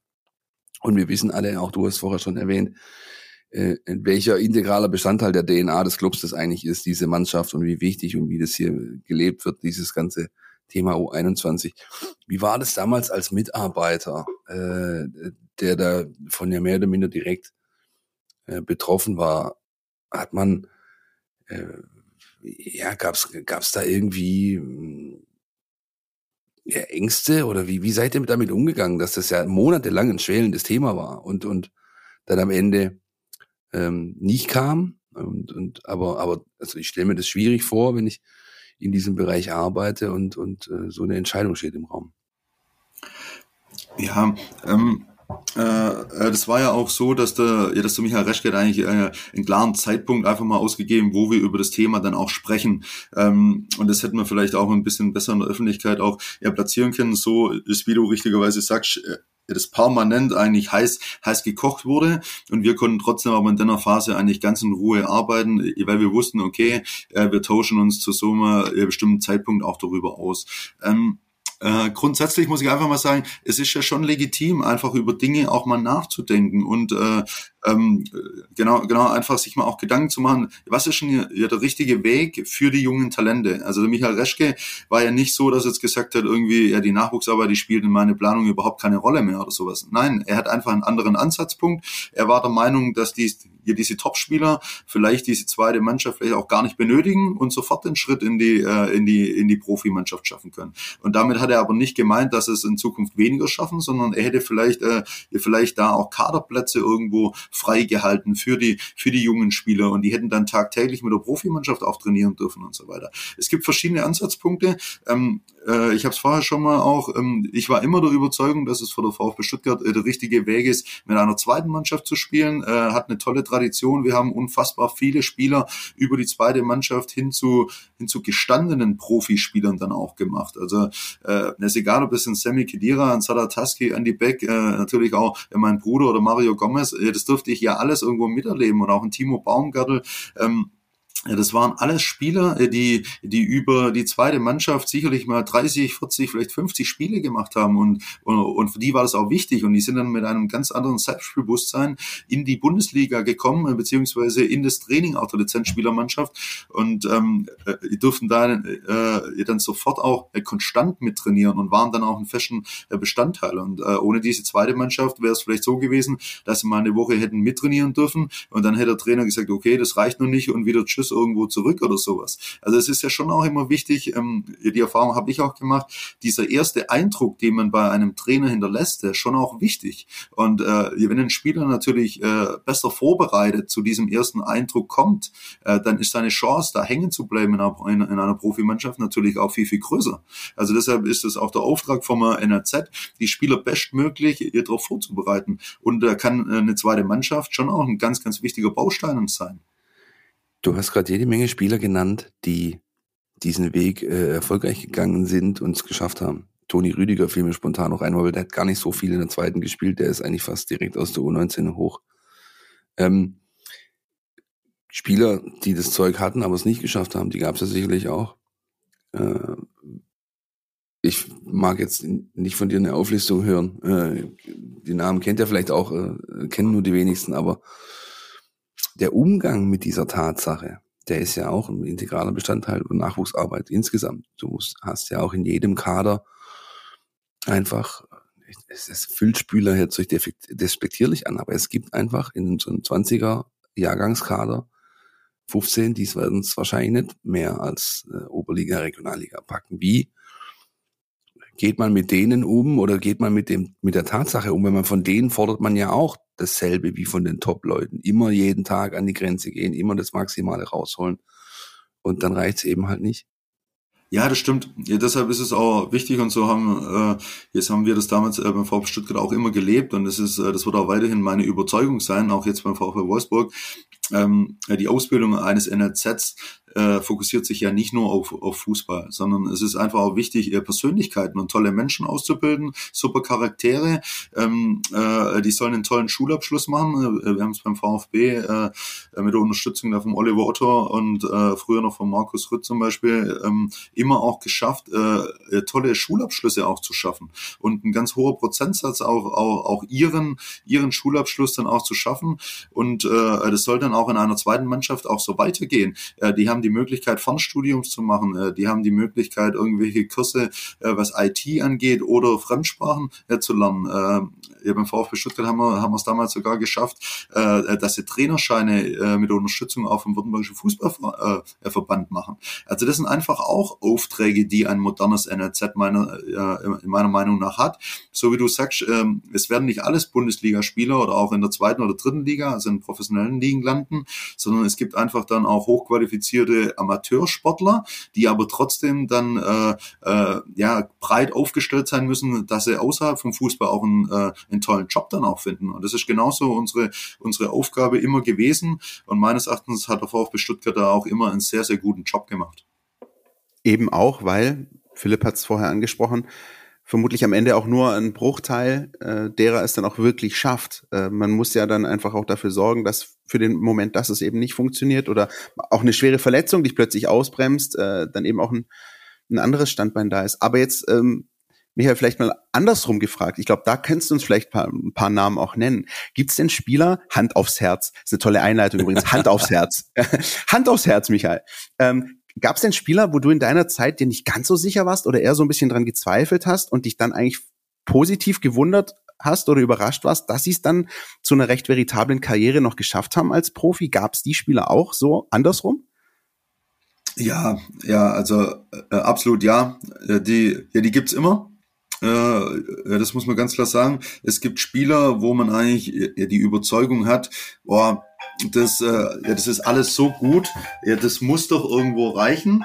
Also das, ähm, äh, wenn ich da jetzt zum Beispiel Spieler aufzählen darf, wie in Joshua Kimmich, wie in Timo Wanner oder so, das waren die jüngsten Beispiele, äh, dass die jetzt solche Karrieren machen, ja, das weiß man nie. Also das kann man nie voraussehen, dass die, dass die dann, ähm, ich nenne mal das Wort äh, äh, in der Mund Weltklasse-Spieler werden. Also das kann man sicherlich nie voraussehen, aber man sieht schon relativ früh, oh, das muss eigentlich äh, für Bundesliga erreichen.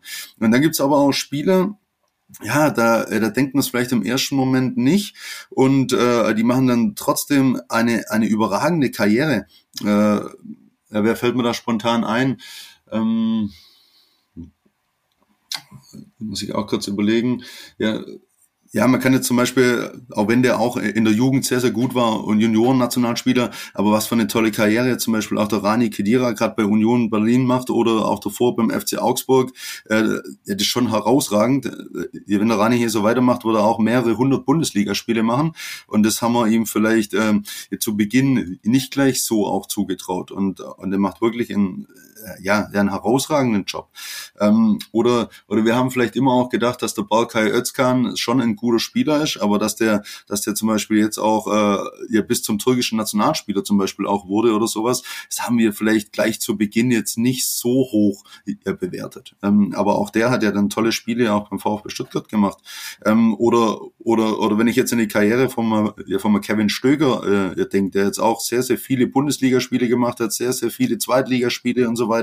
Ja, das sind dann auch Beispiele. Der Philipp Wene, hier fällt mir jetzt zum Beispiel ein, ja, das ist jetzt ein Topspieler und so weiter. Also das, genau, ja, das sind Dinge, die, die waren natürlich immer ordentliche oder auch gute Jugendspieler. Aber dass die solche Karrieren dann machen, ja, der Philipp Köhn im Tor, der spielt jetzt in Salzburg Champions League.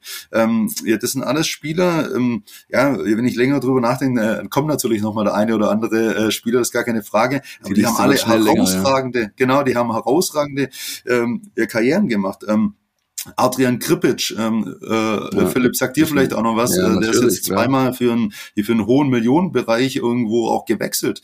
Ähm, ja, das sind Spieler, ja, die, äh, denen haben wir im ersten Moment vielleicht diese tolle Karriere nicht zugetraut. Wenn ich vielleicht einen Namen noch einwerfen darf an der Stelle, den, den ich immer seitdem lange, lange verfolgt habe, ist Adam Soloy, der zwar nicht sehr lange beim VfB war, der ist damals aus Ungarn nach Stuttgart gekommen, hat mich aber in einem Derby gegen die Kickers, meine ich mal, wahnsinnig überzeugt, äh, den Verein dann in Richtung Spanien verlassen und dann hat, hat irgendwann aber auch den Weg schon Richtung Mainz gefunden. Äh, und den habe ich immer so ein bisschen beobachtet. Und da habe ich mir gedacht, so, hm, damals auch schon in jungen Jahren, ähm, ohne ihm jetzt zu nahe treten zu wollen, aber rein spielerisch, spieltaktisch fand ich ihn jetzt nie überragend, aber man hat bei ihm gesehen, dass er einer ist, der einen unfassbaren Spirit auf den Platz bringt. Das hat man damals schon in jungen Jahren gesehen. Und zu was er es dann gebracht hat, äh, muss ich ja niemandem sagen, auch Kapitän der ungarischen Nationalmannschaft und so weiter, das ist schon ein starkes Stück. Also man hat dann manchmal doch so ein paar Erinnerungen auch an damals, äh, wer da alles so beim VfB gekriegt ja. Ja, gibt viele Beispiele. Ja. Ich habe immer Raphael Holzhauser beispielsweise, der letztes Jahr in Belgien alles zusammengeschossen hat und so weiter und so fort. Also du kannst, die Liste kannst du sehr, sehr lange äh, führen, wenn du das möchtest. Äh, bei, äh, liest liest dir gutes Stichwort. Michael, das letzte Mal, als ich dich gesehen habe, äh, das war einer deiner letzten Arbeitstage für den VfB, da standest du am Spielfeldrand und hast auf dem Blöckchen Notizen gemacht. Ähm, wenn man jetzt weiß, dass du letztes Jahr im Sommer für die U21 zwei Wolfsburger hierher geholt hast, musst du dir schon Sprüche anhören, wie von wegen, weh, du nimmst irgendeinen vom VfB mit nach äh, Wolfsburg. Oder ist das, äh, ist das nicht passiert? Ja, äh, doch, es gab schon den einen oder anderen Spruch. Ähm, äh, ja, der Thomas Hitzelsberger hat, er hat einen Nebensatz dann schon auch mal erwähnt, ja, dass er froh ist, dass ich äh, quasi 600 Kilometer entfernt bin und das jetzt nicht äh, jetzt alltäglichen Konkurrenz gehört und so weiter. Nein, äh, natürlich auch mit einem Schmunzeln, äh, das ist klar. Ähm, äh, ist ja völlig selbstverständlich, dass ich da ähm, äh, sehr, sehr jetzt rückhaltend sein werde und ähm, äh, da ist sicherlich auch was dran. Also die Distanz ist schon ist schon immens. Also die ist einfach groß und äh, der VfB Stuttgart äh, gehört äh, jetzt nicht zum jetzt äh, ja zum wochenendlichen Scouting ja, vom VfB Wolfsburg. Also auch da ähm, äh, glaube ich werden sich die Scouting-Aktivitäten hauptsächlich erstmal in der Region in Niedersachsen oder dann vielleicht auch in den angrenzenden Bundesländern äh, erstmal aktiv sein und ähm, man holt sicherlich jetzt nicht äh, einen Spieler vom VfB Stuttgart äh, zum VfB Wolfsburg, außer ähm, er, er sollte mal aus irgendwelchen Gründen da völlig unzufrieden sein. Und trotzdem muss es dann auch ein, äh, ein herausragendes äh, Talent sein, weil äh, man muss immer wissen, was man mit so einem jungen Spieler und so einem jungen Menschen dann auch immer macht, wenn man ihn von der Familie rausreißt in eine Akademie oder Internat. Äh, das verändert natürlich auch äh, viele Prozesse innerhalb einer Familie und eines jungen Menschen. Und ähm, ja, das zeigt meine Erfahrung auch. Äh, es ist sicherlich auch sehr, sehr wertvoll, auch wenn ähm, ja, äh, äh, die Pädagogen in einem Internat einen tollen Job machen. Ähm, trotzdem kann man nicht äh, eine Familie, eine gut funktionierende äh, Familie und eine, ein gut funktionierendes Elternhaus eins zu eins ersetzen. Also ja, das kann sicherlich niemand. Deshalb äh, hat es immer noch äh, gute Voraussetzungen, wenn man einfach einen guten Standard auch zu Hause hat und man kann äh, jetzt zur Kooperation Schule beziehungsweise auch äh, zum Abendtraining äh, von zu Hause auch anreisen. Also das hat sicherlich auch sehr, sehr große Vorteile.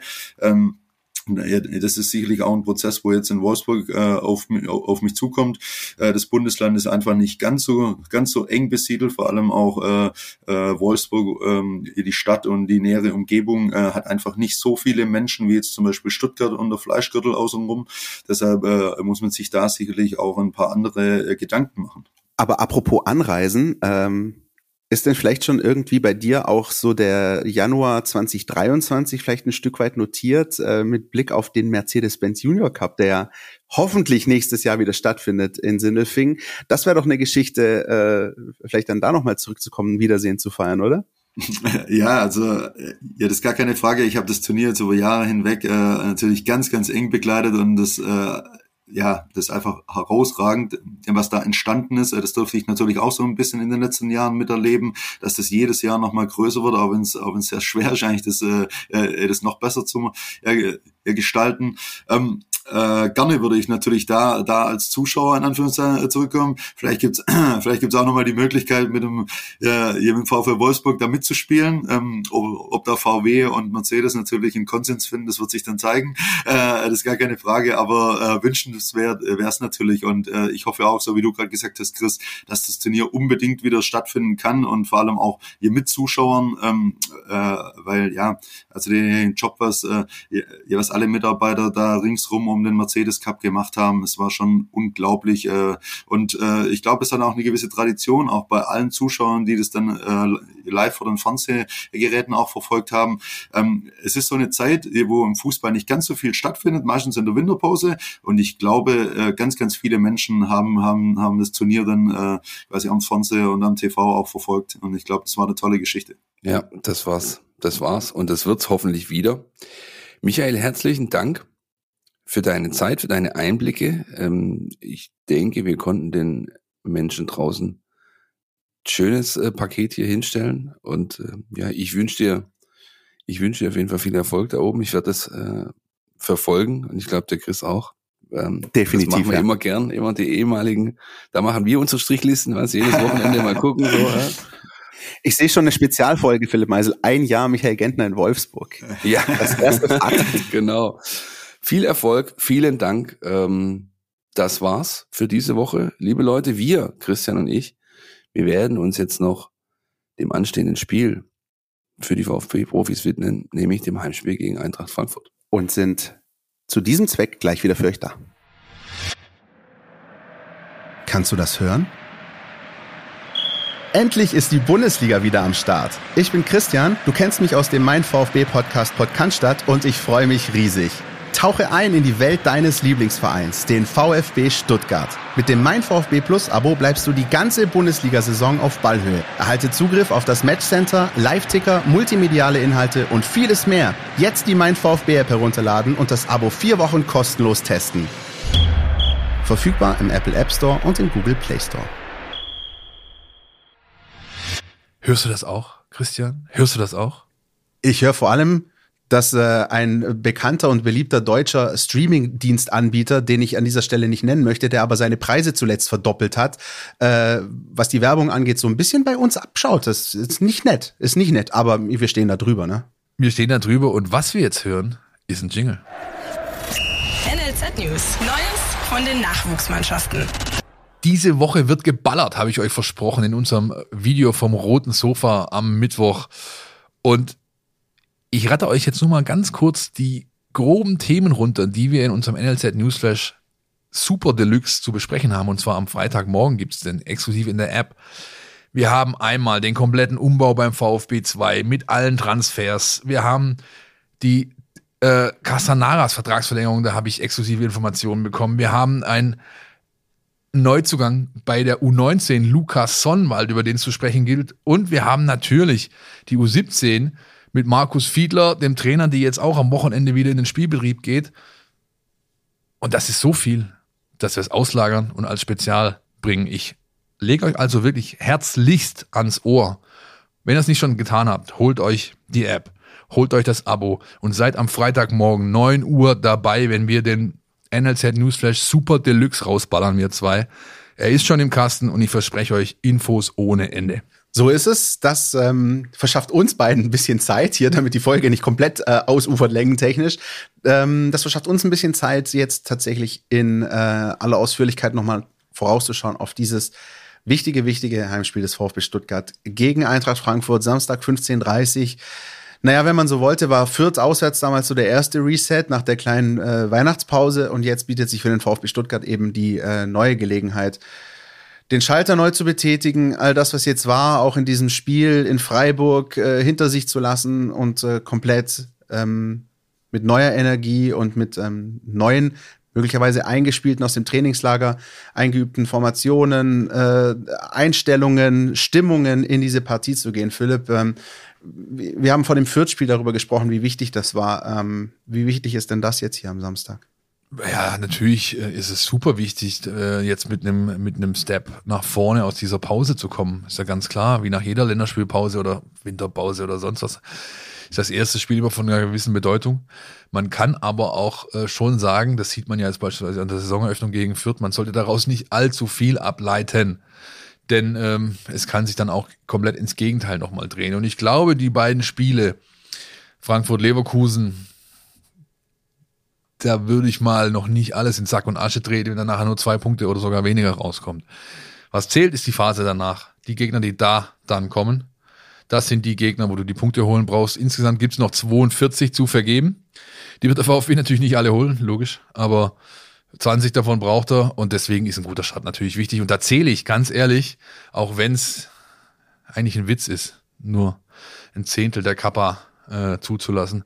Aber da zähle ich auch auf die 6000, die da am Wochenende in der Schüssel stehen werden und hoffentlich so laut sein werden, als wären sie 60. Nicht nur du zählst drauf, auch Sven Mislint hat, der im Gespräch mit unserer Redaktion das auch nochmal betont hat und gesagt hat, wir müssen das jetzt alles hinter uns lassen, wir müssen jetzt wirklich auch zusammenstehen, wir brauchen die Fans, nicht nur da draußen vor den Bildschirmen, sondern erst recht eben, wenn sich die Möglichkeit wie am Samstag bietet, ähm, wieder mit Zuschauern im Stadion zu spielen. Du hast gesagt, 6000 dürfen da sein und jeder, der das so ein bisschen erlebt hat, also du warst ja auch ein paar Spielen, bei ein paar Spielen mit ähm, Teilauslastung, ich auch, ähm, auch 6000 können laut sein. Und das ist, glaube ich, eminent wichtig, weil das für den VfB und so ist auch mein Eindruck für die Mannschaft einfach ganz, ganz elementar ist. Ähm, natürlich ist es bei anderen Mannschaften auch wichtig, aber aus meiner Erfahrung gibt es dem VfB einfach nochmal einen zusätzlichen Push.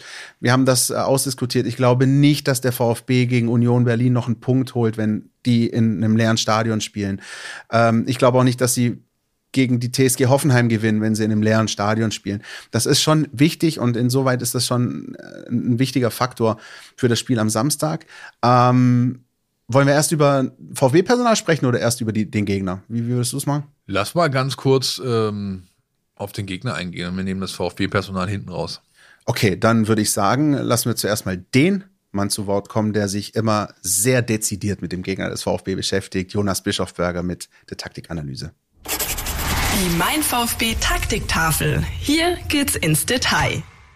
Mit Eintracht Frankfurt erwartet den VfB ein Gegner, der ein relativ scharfes Profil mitzubringen scheint. Ähm, zumindest wenn man den Blick auf die Statistiken wirft. Da ist Frankfurt, was Pressing-Statistiken angeht, vor allem sozusagen beim Pressing-Volumen wirklich top. Ähm, sie haben von der reinen Anzahl her die meisten sogenannten Pressures in der Liga, also Situationen, wo sie Druck auf den Ball machen. Und sie haben vor allem auch die meisten Pressures in den vorderen beiden Dritteln. Ähm, also sie pressen sehr aggressiv, relativ weit vorne im Feld und führen wirklich extrem viele Zweikämpfe. Interessanterweise ist jetzt aber die Zweikampfquote von Frankfurt eher schwach und sie werden auch am zweithäufigsten ausgedribbelt in der Liga. Und das ist eigentlich eine Schwäche, die dem VfB total zugutekommen müsste, denn der VfB funktioniert in der Offensive eben vor allem über, ähm, über Dribblings. Ähm, offensiv setzt sich das Bild von Eintracht Frankfurt genauso fort, dass sie sehr viel Engagement an den Tag legen, aber teilweise eben auch ein bisschen wild agieren. Sie sind ja mittlerweile wieder fest im Griff der Dreierkette, nachdem Glasner zu Saisonbeginn sein 4 zu 3-1 aus Wolfsburg ausprobiert hat. Und da bewegen sich vor allem die vier zentralen Spieler im 3-4-2-1 sehr fleißig. Sie weichen viel auf den Flügel aus, fordern Bälle und generell verlassen die Spieler teilweise sehr weit ihre Position. Und so spielt Frankfurt dann eben sehr bemüht, sehr schnell und auch ziemlich unberechenbar nach vorne, ähm, was auf der einen Seite super gefährlich sein kann, aber eben auch Risiken für die eigene Mannschaft birgt und äh, Frankfurt teilweise ähm, etwas anfällig für Konter werden lässt. Und dagegen muss der VfB sehr konzentriert verteidigen und diese Flexibilität von Frankfurt eben auch mit eigener Flexibilität kontern. Und wenn man das schafft, ähm, dann kann man mit einer cleveren, mit einer coolen Performance dieser aggressiven Mannschaft auch den Wind aus den Segeln nehmen. Vielen herzlichen Dank, Jonas. Ähm, Eintracht Frankfurt, spannender Gegner. Ähm, auch so ein bisschen für mich äh, eine Wundertüte. Also teilweise echt überragende Spiele. Ich, haben sie nicht auch gegen Leverkusen 5-2 gewonnen, äh, bei den Bayern gewonnen, äh, teilweise Riesenkicks. Dann aber verlieren sie 0-2 gegen Arminia Bielefeld zu Hause, gerade vor dieser Pause jetzt, die wir hatten. Ähm, und, und zuletzt sehr, sehr schwankend in den Leistungen. Ähm, ich glaube, Players to Watch mäßig, Philipp, äh, da sind wir uns einig, das sind immer die die üblichen Verdächtigen, die man, äh, die man bei Eintracht Frankfurt zu nennen hat, ich glaube allen voran Boré, Philipp Kostic, sind da zu nennen. Immerhin, also immerhin, nicht, dass wir uns darüber freuen, aber aus VfB-Sicht immerhin fällt mit Kamada ein wichtiger Akteur aus, äh, mit Muskelfaserriss, wenn ich richtig informiert bin.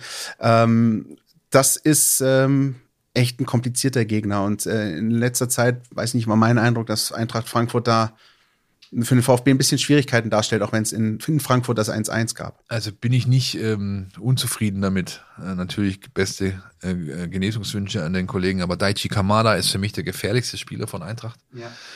Weil er überhaupt nicht zu greifen ist, schwimmt zwischen Mittelfeld, Angriff, was weiß ich, ist ballstark, technisch gut, Vorlagen kann er, abschließen kann er, überall und nirgends. Der Typ ist wie ein Geist auf ja. dem Platz und trotzdem omnipräsent. Ja. Und wahnsinnig spielintelligent. Wahnsinnig spielintelligent und das ähm, ja, ist dann, glaube ich, schon ganz gut. Äh, äh, Peter Horge würde ich noch nennen, den Norweger, der ist auch immer so ein Unterschiedsspieler, wenn er noch von der Bank kommt. Ähm, aber Boré Kostic hast du schon genannt.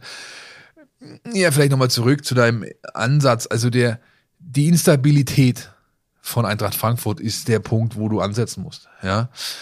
Ähm, und das geht eben am einfachsten mit von Anfang an präsent sein, äh, keine Anfangsphase verschlafen, körperlich robust auftreten, auch mal einen Ellbogen stehen lassen und dann versuchen halt, ja, sie ein Stück weit zu locken. Weil der VfB hat Leute in seinem Kader, die für Umschaltspiel prädestiniert sind. Er hat, und das hat Materazzo ja beispielsweise auch gesagt, die letzten Wochen immer wieder mal, äh, für den Geschmack des Trainers eigentlich zu viel Ballbesitz. Ja? Das heißt, du musst versuchen, Eintracht Frankfurt in diese Falle zu locken. Und da habe ich auch ein, zwei Sachen gesehen in Mambea, wie man daran gearbeitet hat, dass die eben so ein bisschen rauskommen und dann da sein, dann zuschlagen, dann Pressingfallen aufbauen und dann muss es wirklich kleppern, schnell nach vorne gehen. Und ähm, das ist so ein bisschen mein Taktikrückblick aus Marbella. Der Trainer hat ähm, an diesen Dingen gearbeitet. Das ging so weit, dass es teilweise hieß, mach mal bitte die Kameras aus und äh, filmt das nicht. Ja? Also auch für Laser und so, ja, äh, nicht nur für uns Pressemenschen, sondern auch Holger Laser musste die Kamera äh, wegstecken, weil da ein paar Sachen zu sehen waren, die halt, von denen er nicht wollte, dass man sie sieht. Und das ist übrigens auch der Grund, warum das Testspiel gegen ähm, Rostov vielleicht nicht ganz so von Highlights gespickt war, der hat sich natürlich da nicht in die Karten schauen lassen. Ja, so blöd ist er dann auch wieder nicht. Ähm, Zumal ja das Spiel dann vor allem im zweiten Durchgang, finde ich, ja überhaupt nicht das geboten hat, was den VfB erwartet. Äh, ja, äh, natürlich. Rein taktisch. Eintracht Frankfurt vielleicht ganz kurz, Philipp, an der Stelle, wenn ich so an das Hinspiel denke, das war für mich, obwohl das 1-1 ausgegangen ist, eine der schlechtesten Leistung des VfB in, der, in dieser Saison. Ja. So verrückt es klingt, aber da hat mir der VfB überhaupt nicht gefallen. Das sind wir bis heute U1, Christian. Ja, ich weiß. Äh, da kannst du gleich deinen äh, ähm, sehr geschätzten Senf ja, dazugeben. aber, aber ich fand, äh, ich fand, da hat der VfB ähm, deswegen nicht gut ausgesehen, weil ihm das Mittelfeld nicht gehört hat. Ähm, weil, äh, weil da Eintracht Frankfurt dann irgendwann, so gerade je länger der zweite Durchgang ging, so ein bisschen das durchdrücken konnte, was sie eigentlich wollte. Und dass der VfB dann halt eben noch kurz vor Schluss so einen Lucky Punch setzt, umso besser. Aber ähm, das hat mir nicht so sehr gefallen. Und ich glaube, ich, ich bin mir sicher, dass Pellegrino Matarazzo das auch ganz genau weiß und, und sich deswegen auch ganz besondere Gedanken über dieses Spiel jetzt macht. Absolut. Ich meine, man kann man dir ja auch nicht widersprechen, das war so. Ich habe deswegen ein bisschen positivere Erinnerungen an dieses Spiel, weil mir halt die Reaktion darauf gefallen hat. Und das, was war, von dem ich dachte, die Mannschaft kann das mitnehmen in den nächsten Wochen, was ihr teilweise auch gelang. Die Reaktion mit diesem, mit diesem Nackenschlag umzugehen und zu sagen, nee, wir machen das jetzt noch. Kulibali, der reinkam und erstmal auf alles getreten hat, was nicht bei drei auf dem Baum war, dann die Vorlage auf Mamouche gibt und und, und. Also da waren einfach Dinge da, von denen ich dachte, sie haben eine nachhaltigere positive Wirkung. Hatten sie hinten raus nicht. Ähm, anyway, deswegen kommt da unsere Diskrepanz irgendwo zustande. Ähm, ja, der hat sich Gedanken gemacht, der Trainer. Einige. Das ist dieses Fallenbauen. Es ist aber auch zum Beispiel situativ Viererkette. Ja. Ich wäre nicht allzu verwundert, wenn wir am Wochenende ähm, vielleicht sogar an der Startformation zum ersten Mal halt die Saison, glaube ich, überhaupt eine klassische Viererkette rauslesen können. Die wird dann aufgelöst werden nach Bedarf oder situativ eben asymmetrisch äh, zu einer Dreierkette sonst was. Ja, mit Borna links hast du dann einen richtigen Spieler auch dafür. Aber mh, mm, er hat schon einiges im Köcher und dann schauen wir mal, was man auf den Platz bringen kann. Ich glaube, wie gesagt, bleibe ich dabei. Diese Instabilität von Frankfurt ist ihr ihr Kryptonit. Da musst du sie packen werden wir dann vielleicht auch noch äh, den einen oder anderen Aspekt rauskriegen in der Spieltagspressekonferenz. Ich habe mir sagen lassen, die Moderatoren dieses Podcasts fragen gerne nach taktischen Aspekten des Gegners. Ähm, vielleicht äh, verrät uns da der Trainer Na, noch was. ich krieg doch keine Antworten. Ich krieg doch keine Antworten, ich verstehe ihn da auch. Ja, ich meine, ich finde es trotzdem halt wichtig, solche Fragen ein Stück weit zu stellen, denn A ist er eloquent genug und hat genügend auf der Pfanne, um trotzdem eine Antwort zu geben, die Substanz hat, ja, ohne jetzt sich zu sehr in die Karten schauen zu lassen. Zum anderen ist es halt auch oft so, ja, ich, äh, also manchmal komme ich mir da halt vor, wie, also geht's eigentlich, eigentlich um Fußball oder geht's um was weiß ich was, ja? Und deswegen bin ich da immer versucht, äh, beim Sportlichen zu bleiben in diesen Pressekonferenzen. Aber wir haben natürlich auch von euch ständig Fragen hinsichtlich, könnte mal die oder jene Frage stellen bekommen.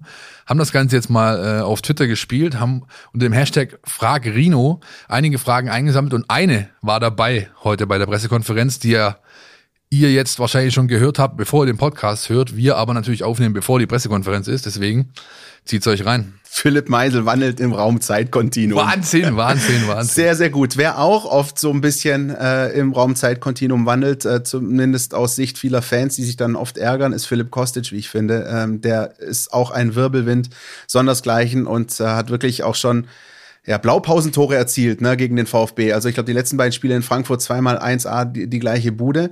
Äh, du hebst schon den Finger. Ähm, vielleicht ist es auch die Antwort auf meine Frage, die ich dir stellen will. A, wie stoppt man diesen Kollegen? Und B, wie wichtig wird äh, die Leistung von Dinos Mavropanos in dem Spiel? Bleibe mal dabei, ja. Die, äh, den Kollegen stoppt man nicht. Also nie, nie ganz. Dafür ist er zu gut. Ähm, ich sage ja immer wieder gerne, wenn es darum zu sprechen kommt, wäre Philipp Kostic damals zu seiner VfB-Zeit schon der Philipp Kostic gewesen, der er heute ist dann hätten wir hier ganz viel Spaß gehabt, sage ich dir. Ja, Definitiv. Äh, natürlich aber auch abseits des Platzes. Er ist nun mal eine Diva. Das passt ja gut zu der Diva am Main. Ne? Aber äh, es wird nicht einfach für Dinos und er wird es auch nicht ganz können. Also er wird ihn nicht ganz ausstellen können. Was du definitiv ausstellen kannst, ist ihm diese äh, Cheap Options zu geben, die er halt oft bekommt. Er bekommt einfach ganz oft seine Lieblingsabschluss, äh. Er bekommt ganz oft den Raum den er gerne hat und so weiter. Und da muss Dinos halt richtig ran. Aber vergessen wir mal einen Namen nicht, den wir bisher noch nicht genannt haben und äh, der so ein bisschen zu, zum U-Boot werden könnte für Eintracht Frankfurt. Sag mir, wen du meinst. Ansgar Knauf. Ja. Der hat das Siegtor geschossen in Dortmund, falls du dich noch erinnerst, als der VfB sehr stark gespielt hat. Äh, zum 2 zu 1 und ist jetzt für 18 Monate an die Eintracht verliehen worden. Und das ist halt so ein Spieler, der halt auch viel mitbringt, was es schwierig macht. Vor allem, wenn der halt oft kommt in die letzten 30 Minuten, alle sind schon ein bisschen so hu, Beine schwerer als vorhin. Und dann kommt so ein 18-, 19-jähriger Wirbelwind, der richtig gut kicken kann, richtig gut kombinieren kann und die Abschlüsse hat. Das ist, äh, glaube ich, hoffen, also ich glaube es, äh, ich glaube es und ich hoffe es einfach auch, dass das auf dem äh, Tape ist dass Rino Matarazzo seine, seinen Jungs vorspielen wird zur Spielvorbereitung, dass auch der Mann mit dem wunderbar altdeutschen Namen Ansgar ja, ähm, zu beobachten und zu, ja, ja, zu, be zu bewachen sein wird in diesem Spiel. Grüße an den weißen Brasilianer gehen raus an oh. der Stelle, auch namens Ansgar. Großartig, ähm, großartig ein Aspekt vielleicht, Philipp, der auch noch nicht unwichtig ist, du hast ja auch gerade angesprochen mit Knauf, neue Optionen bei Eintracht Frankfurt, ähm, was zuletzt ähm, nicht nur mir, sondern ich glaube auch vielen Fans ein äh, bisschen Sorgen bereitet hat, ist das, was beim VfB Stuttgart zuletzt von der Bank kam äh, in den Bundesligaspielen, nämlich, sagen wir es wie es ist, wenig.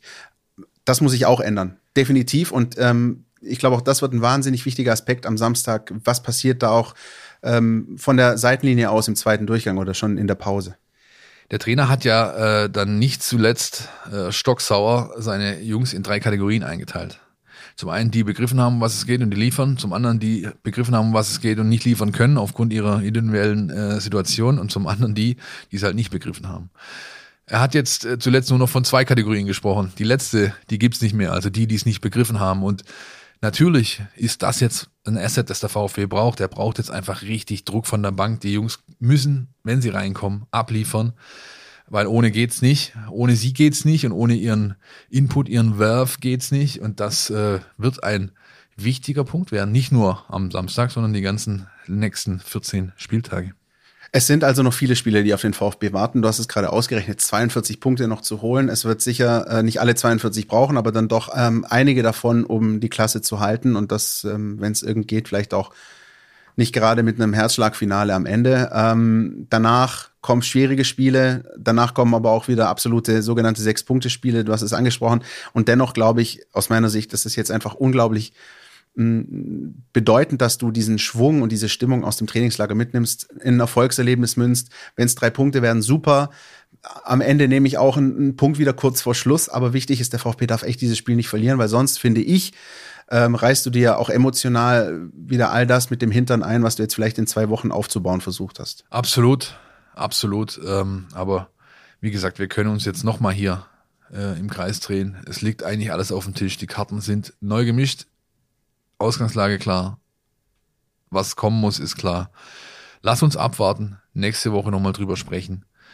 Und dann haben wir euch jetzt trotzdem hier 90 Minuten Brett hingelegt, ja, mit allem, wie gesagt, ich habe es ja versprochen, was ihr wissen müsst zur VfB-Woche und das, was ihr zum Nachwuchs wissen müsst, gibt's morgen, Freitag, 9 Uhr, exklusiv, mein VfB-App, der Pod Cannstatt Spezial mit dem NLZ Newsflash Super Deluxe. Mehr habe ich nicht zu sagen, außer euch ein schönes Wochenende zu wünschen und dir, Philipp Meisel, natürlich auch. Bis nächste Woche. Podcast statt. Der Mein VfB Podcast von Stuttgarter Nachrichten und Stuttgarter Zeitung.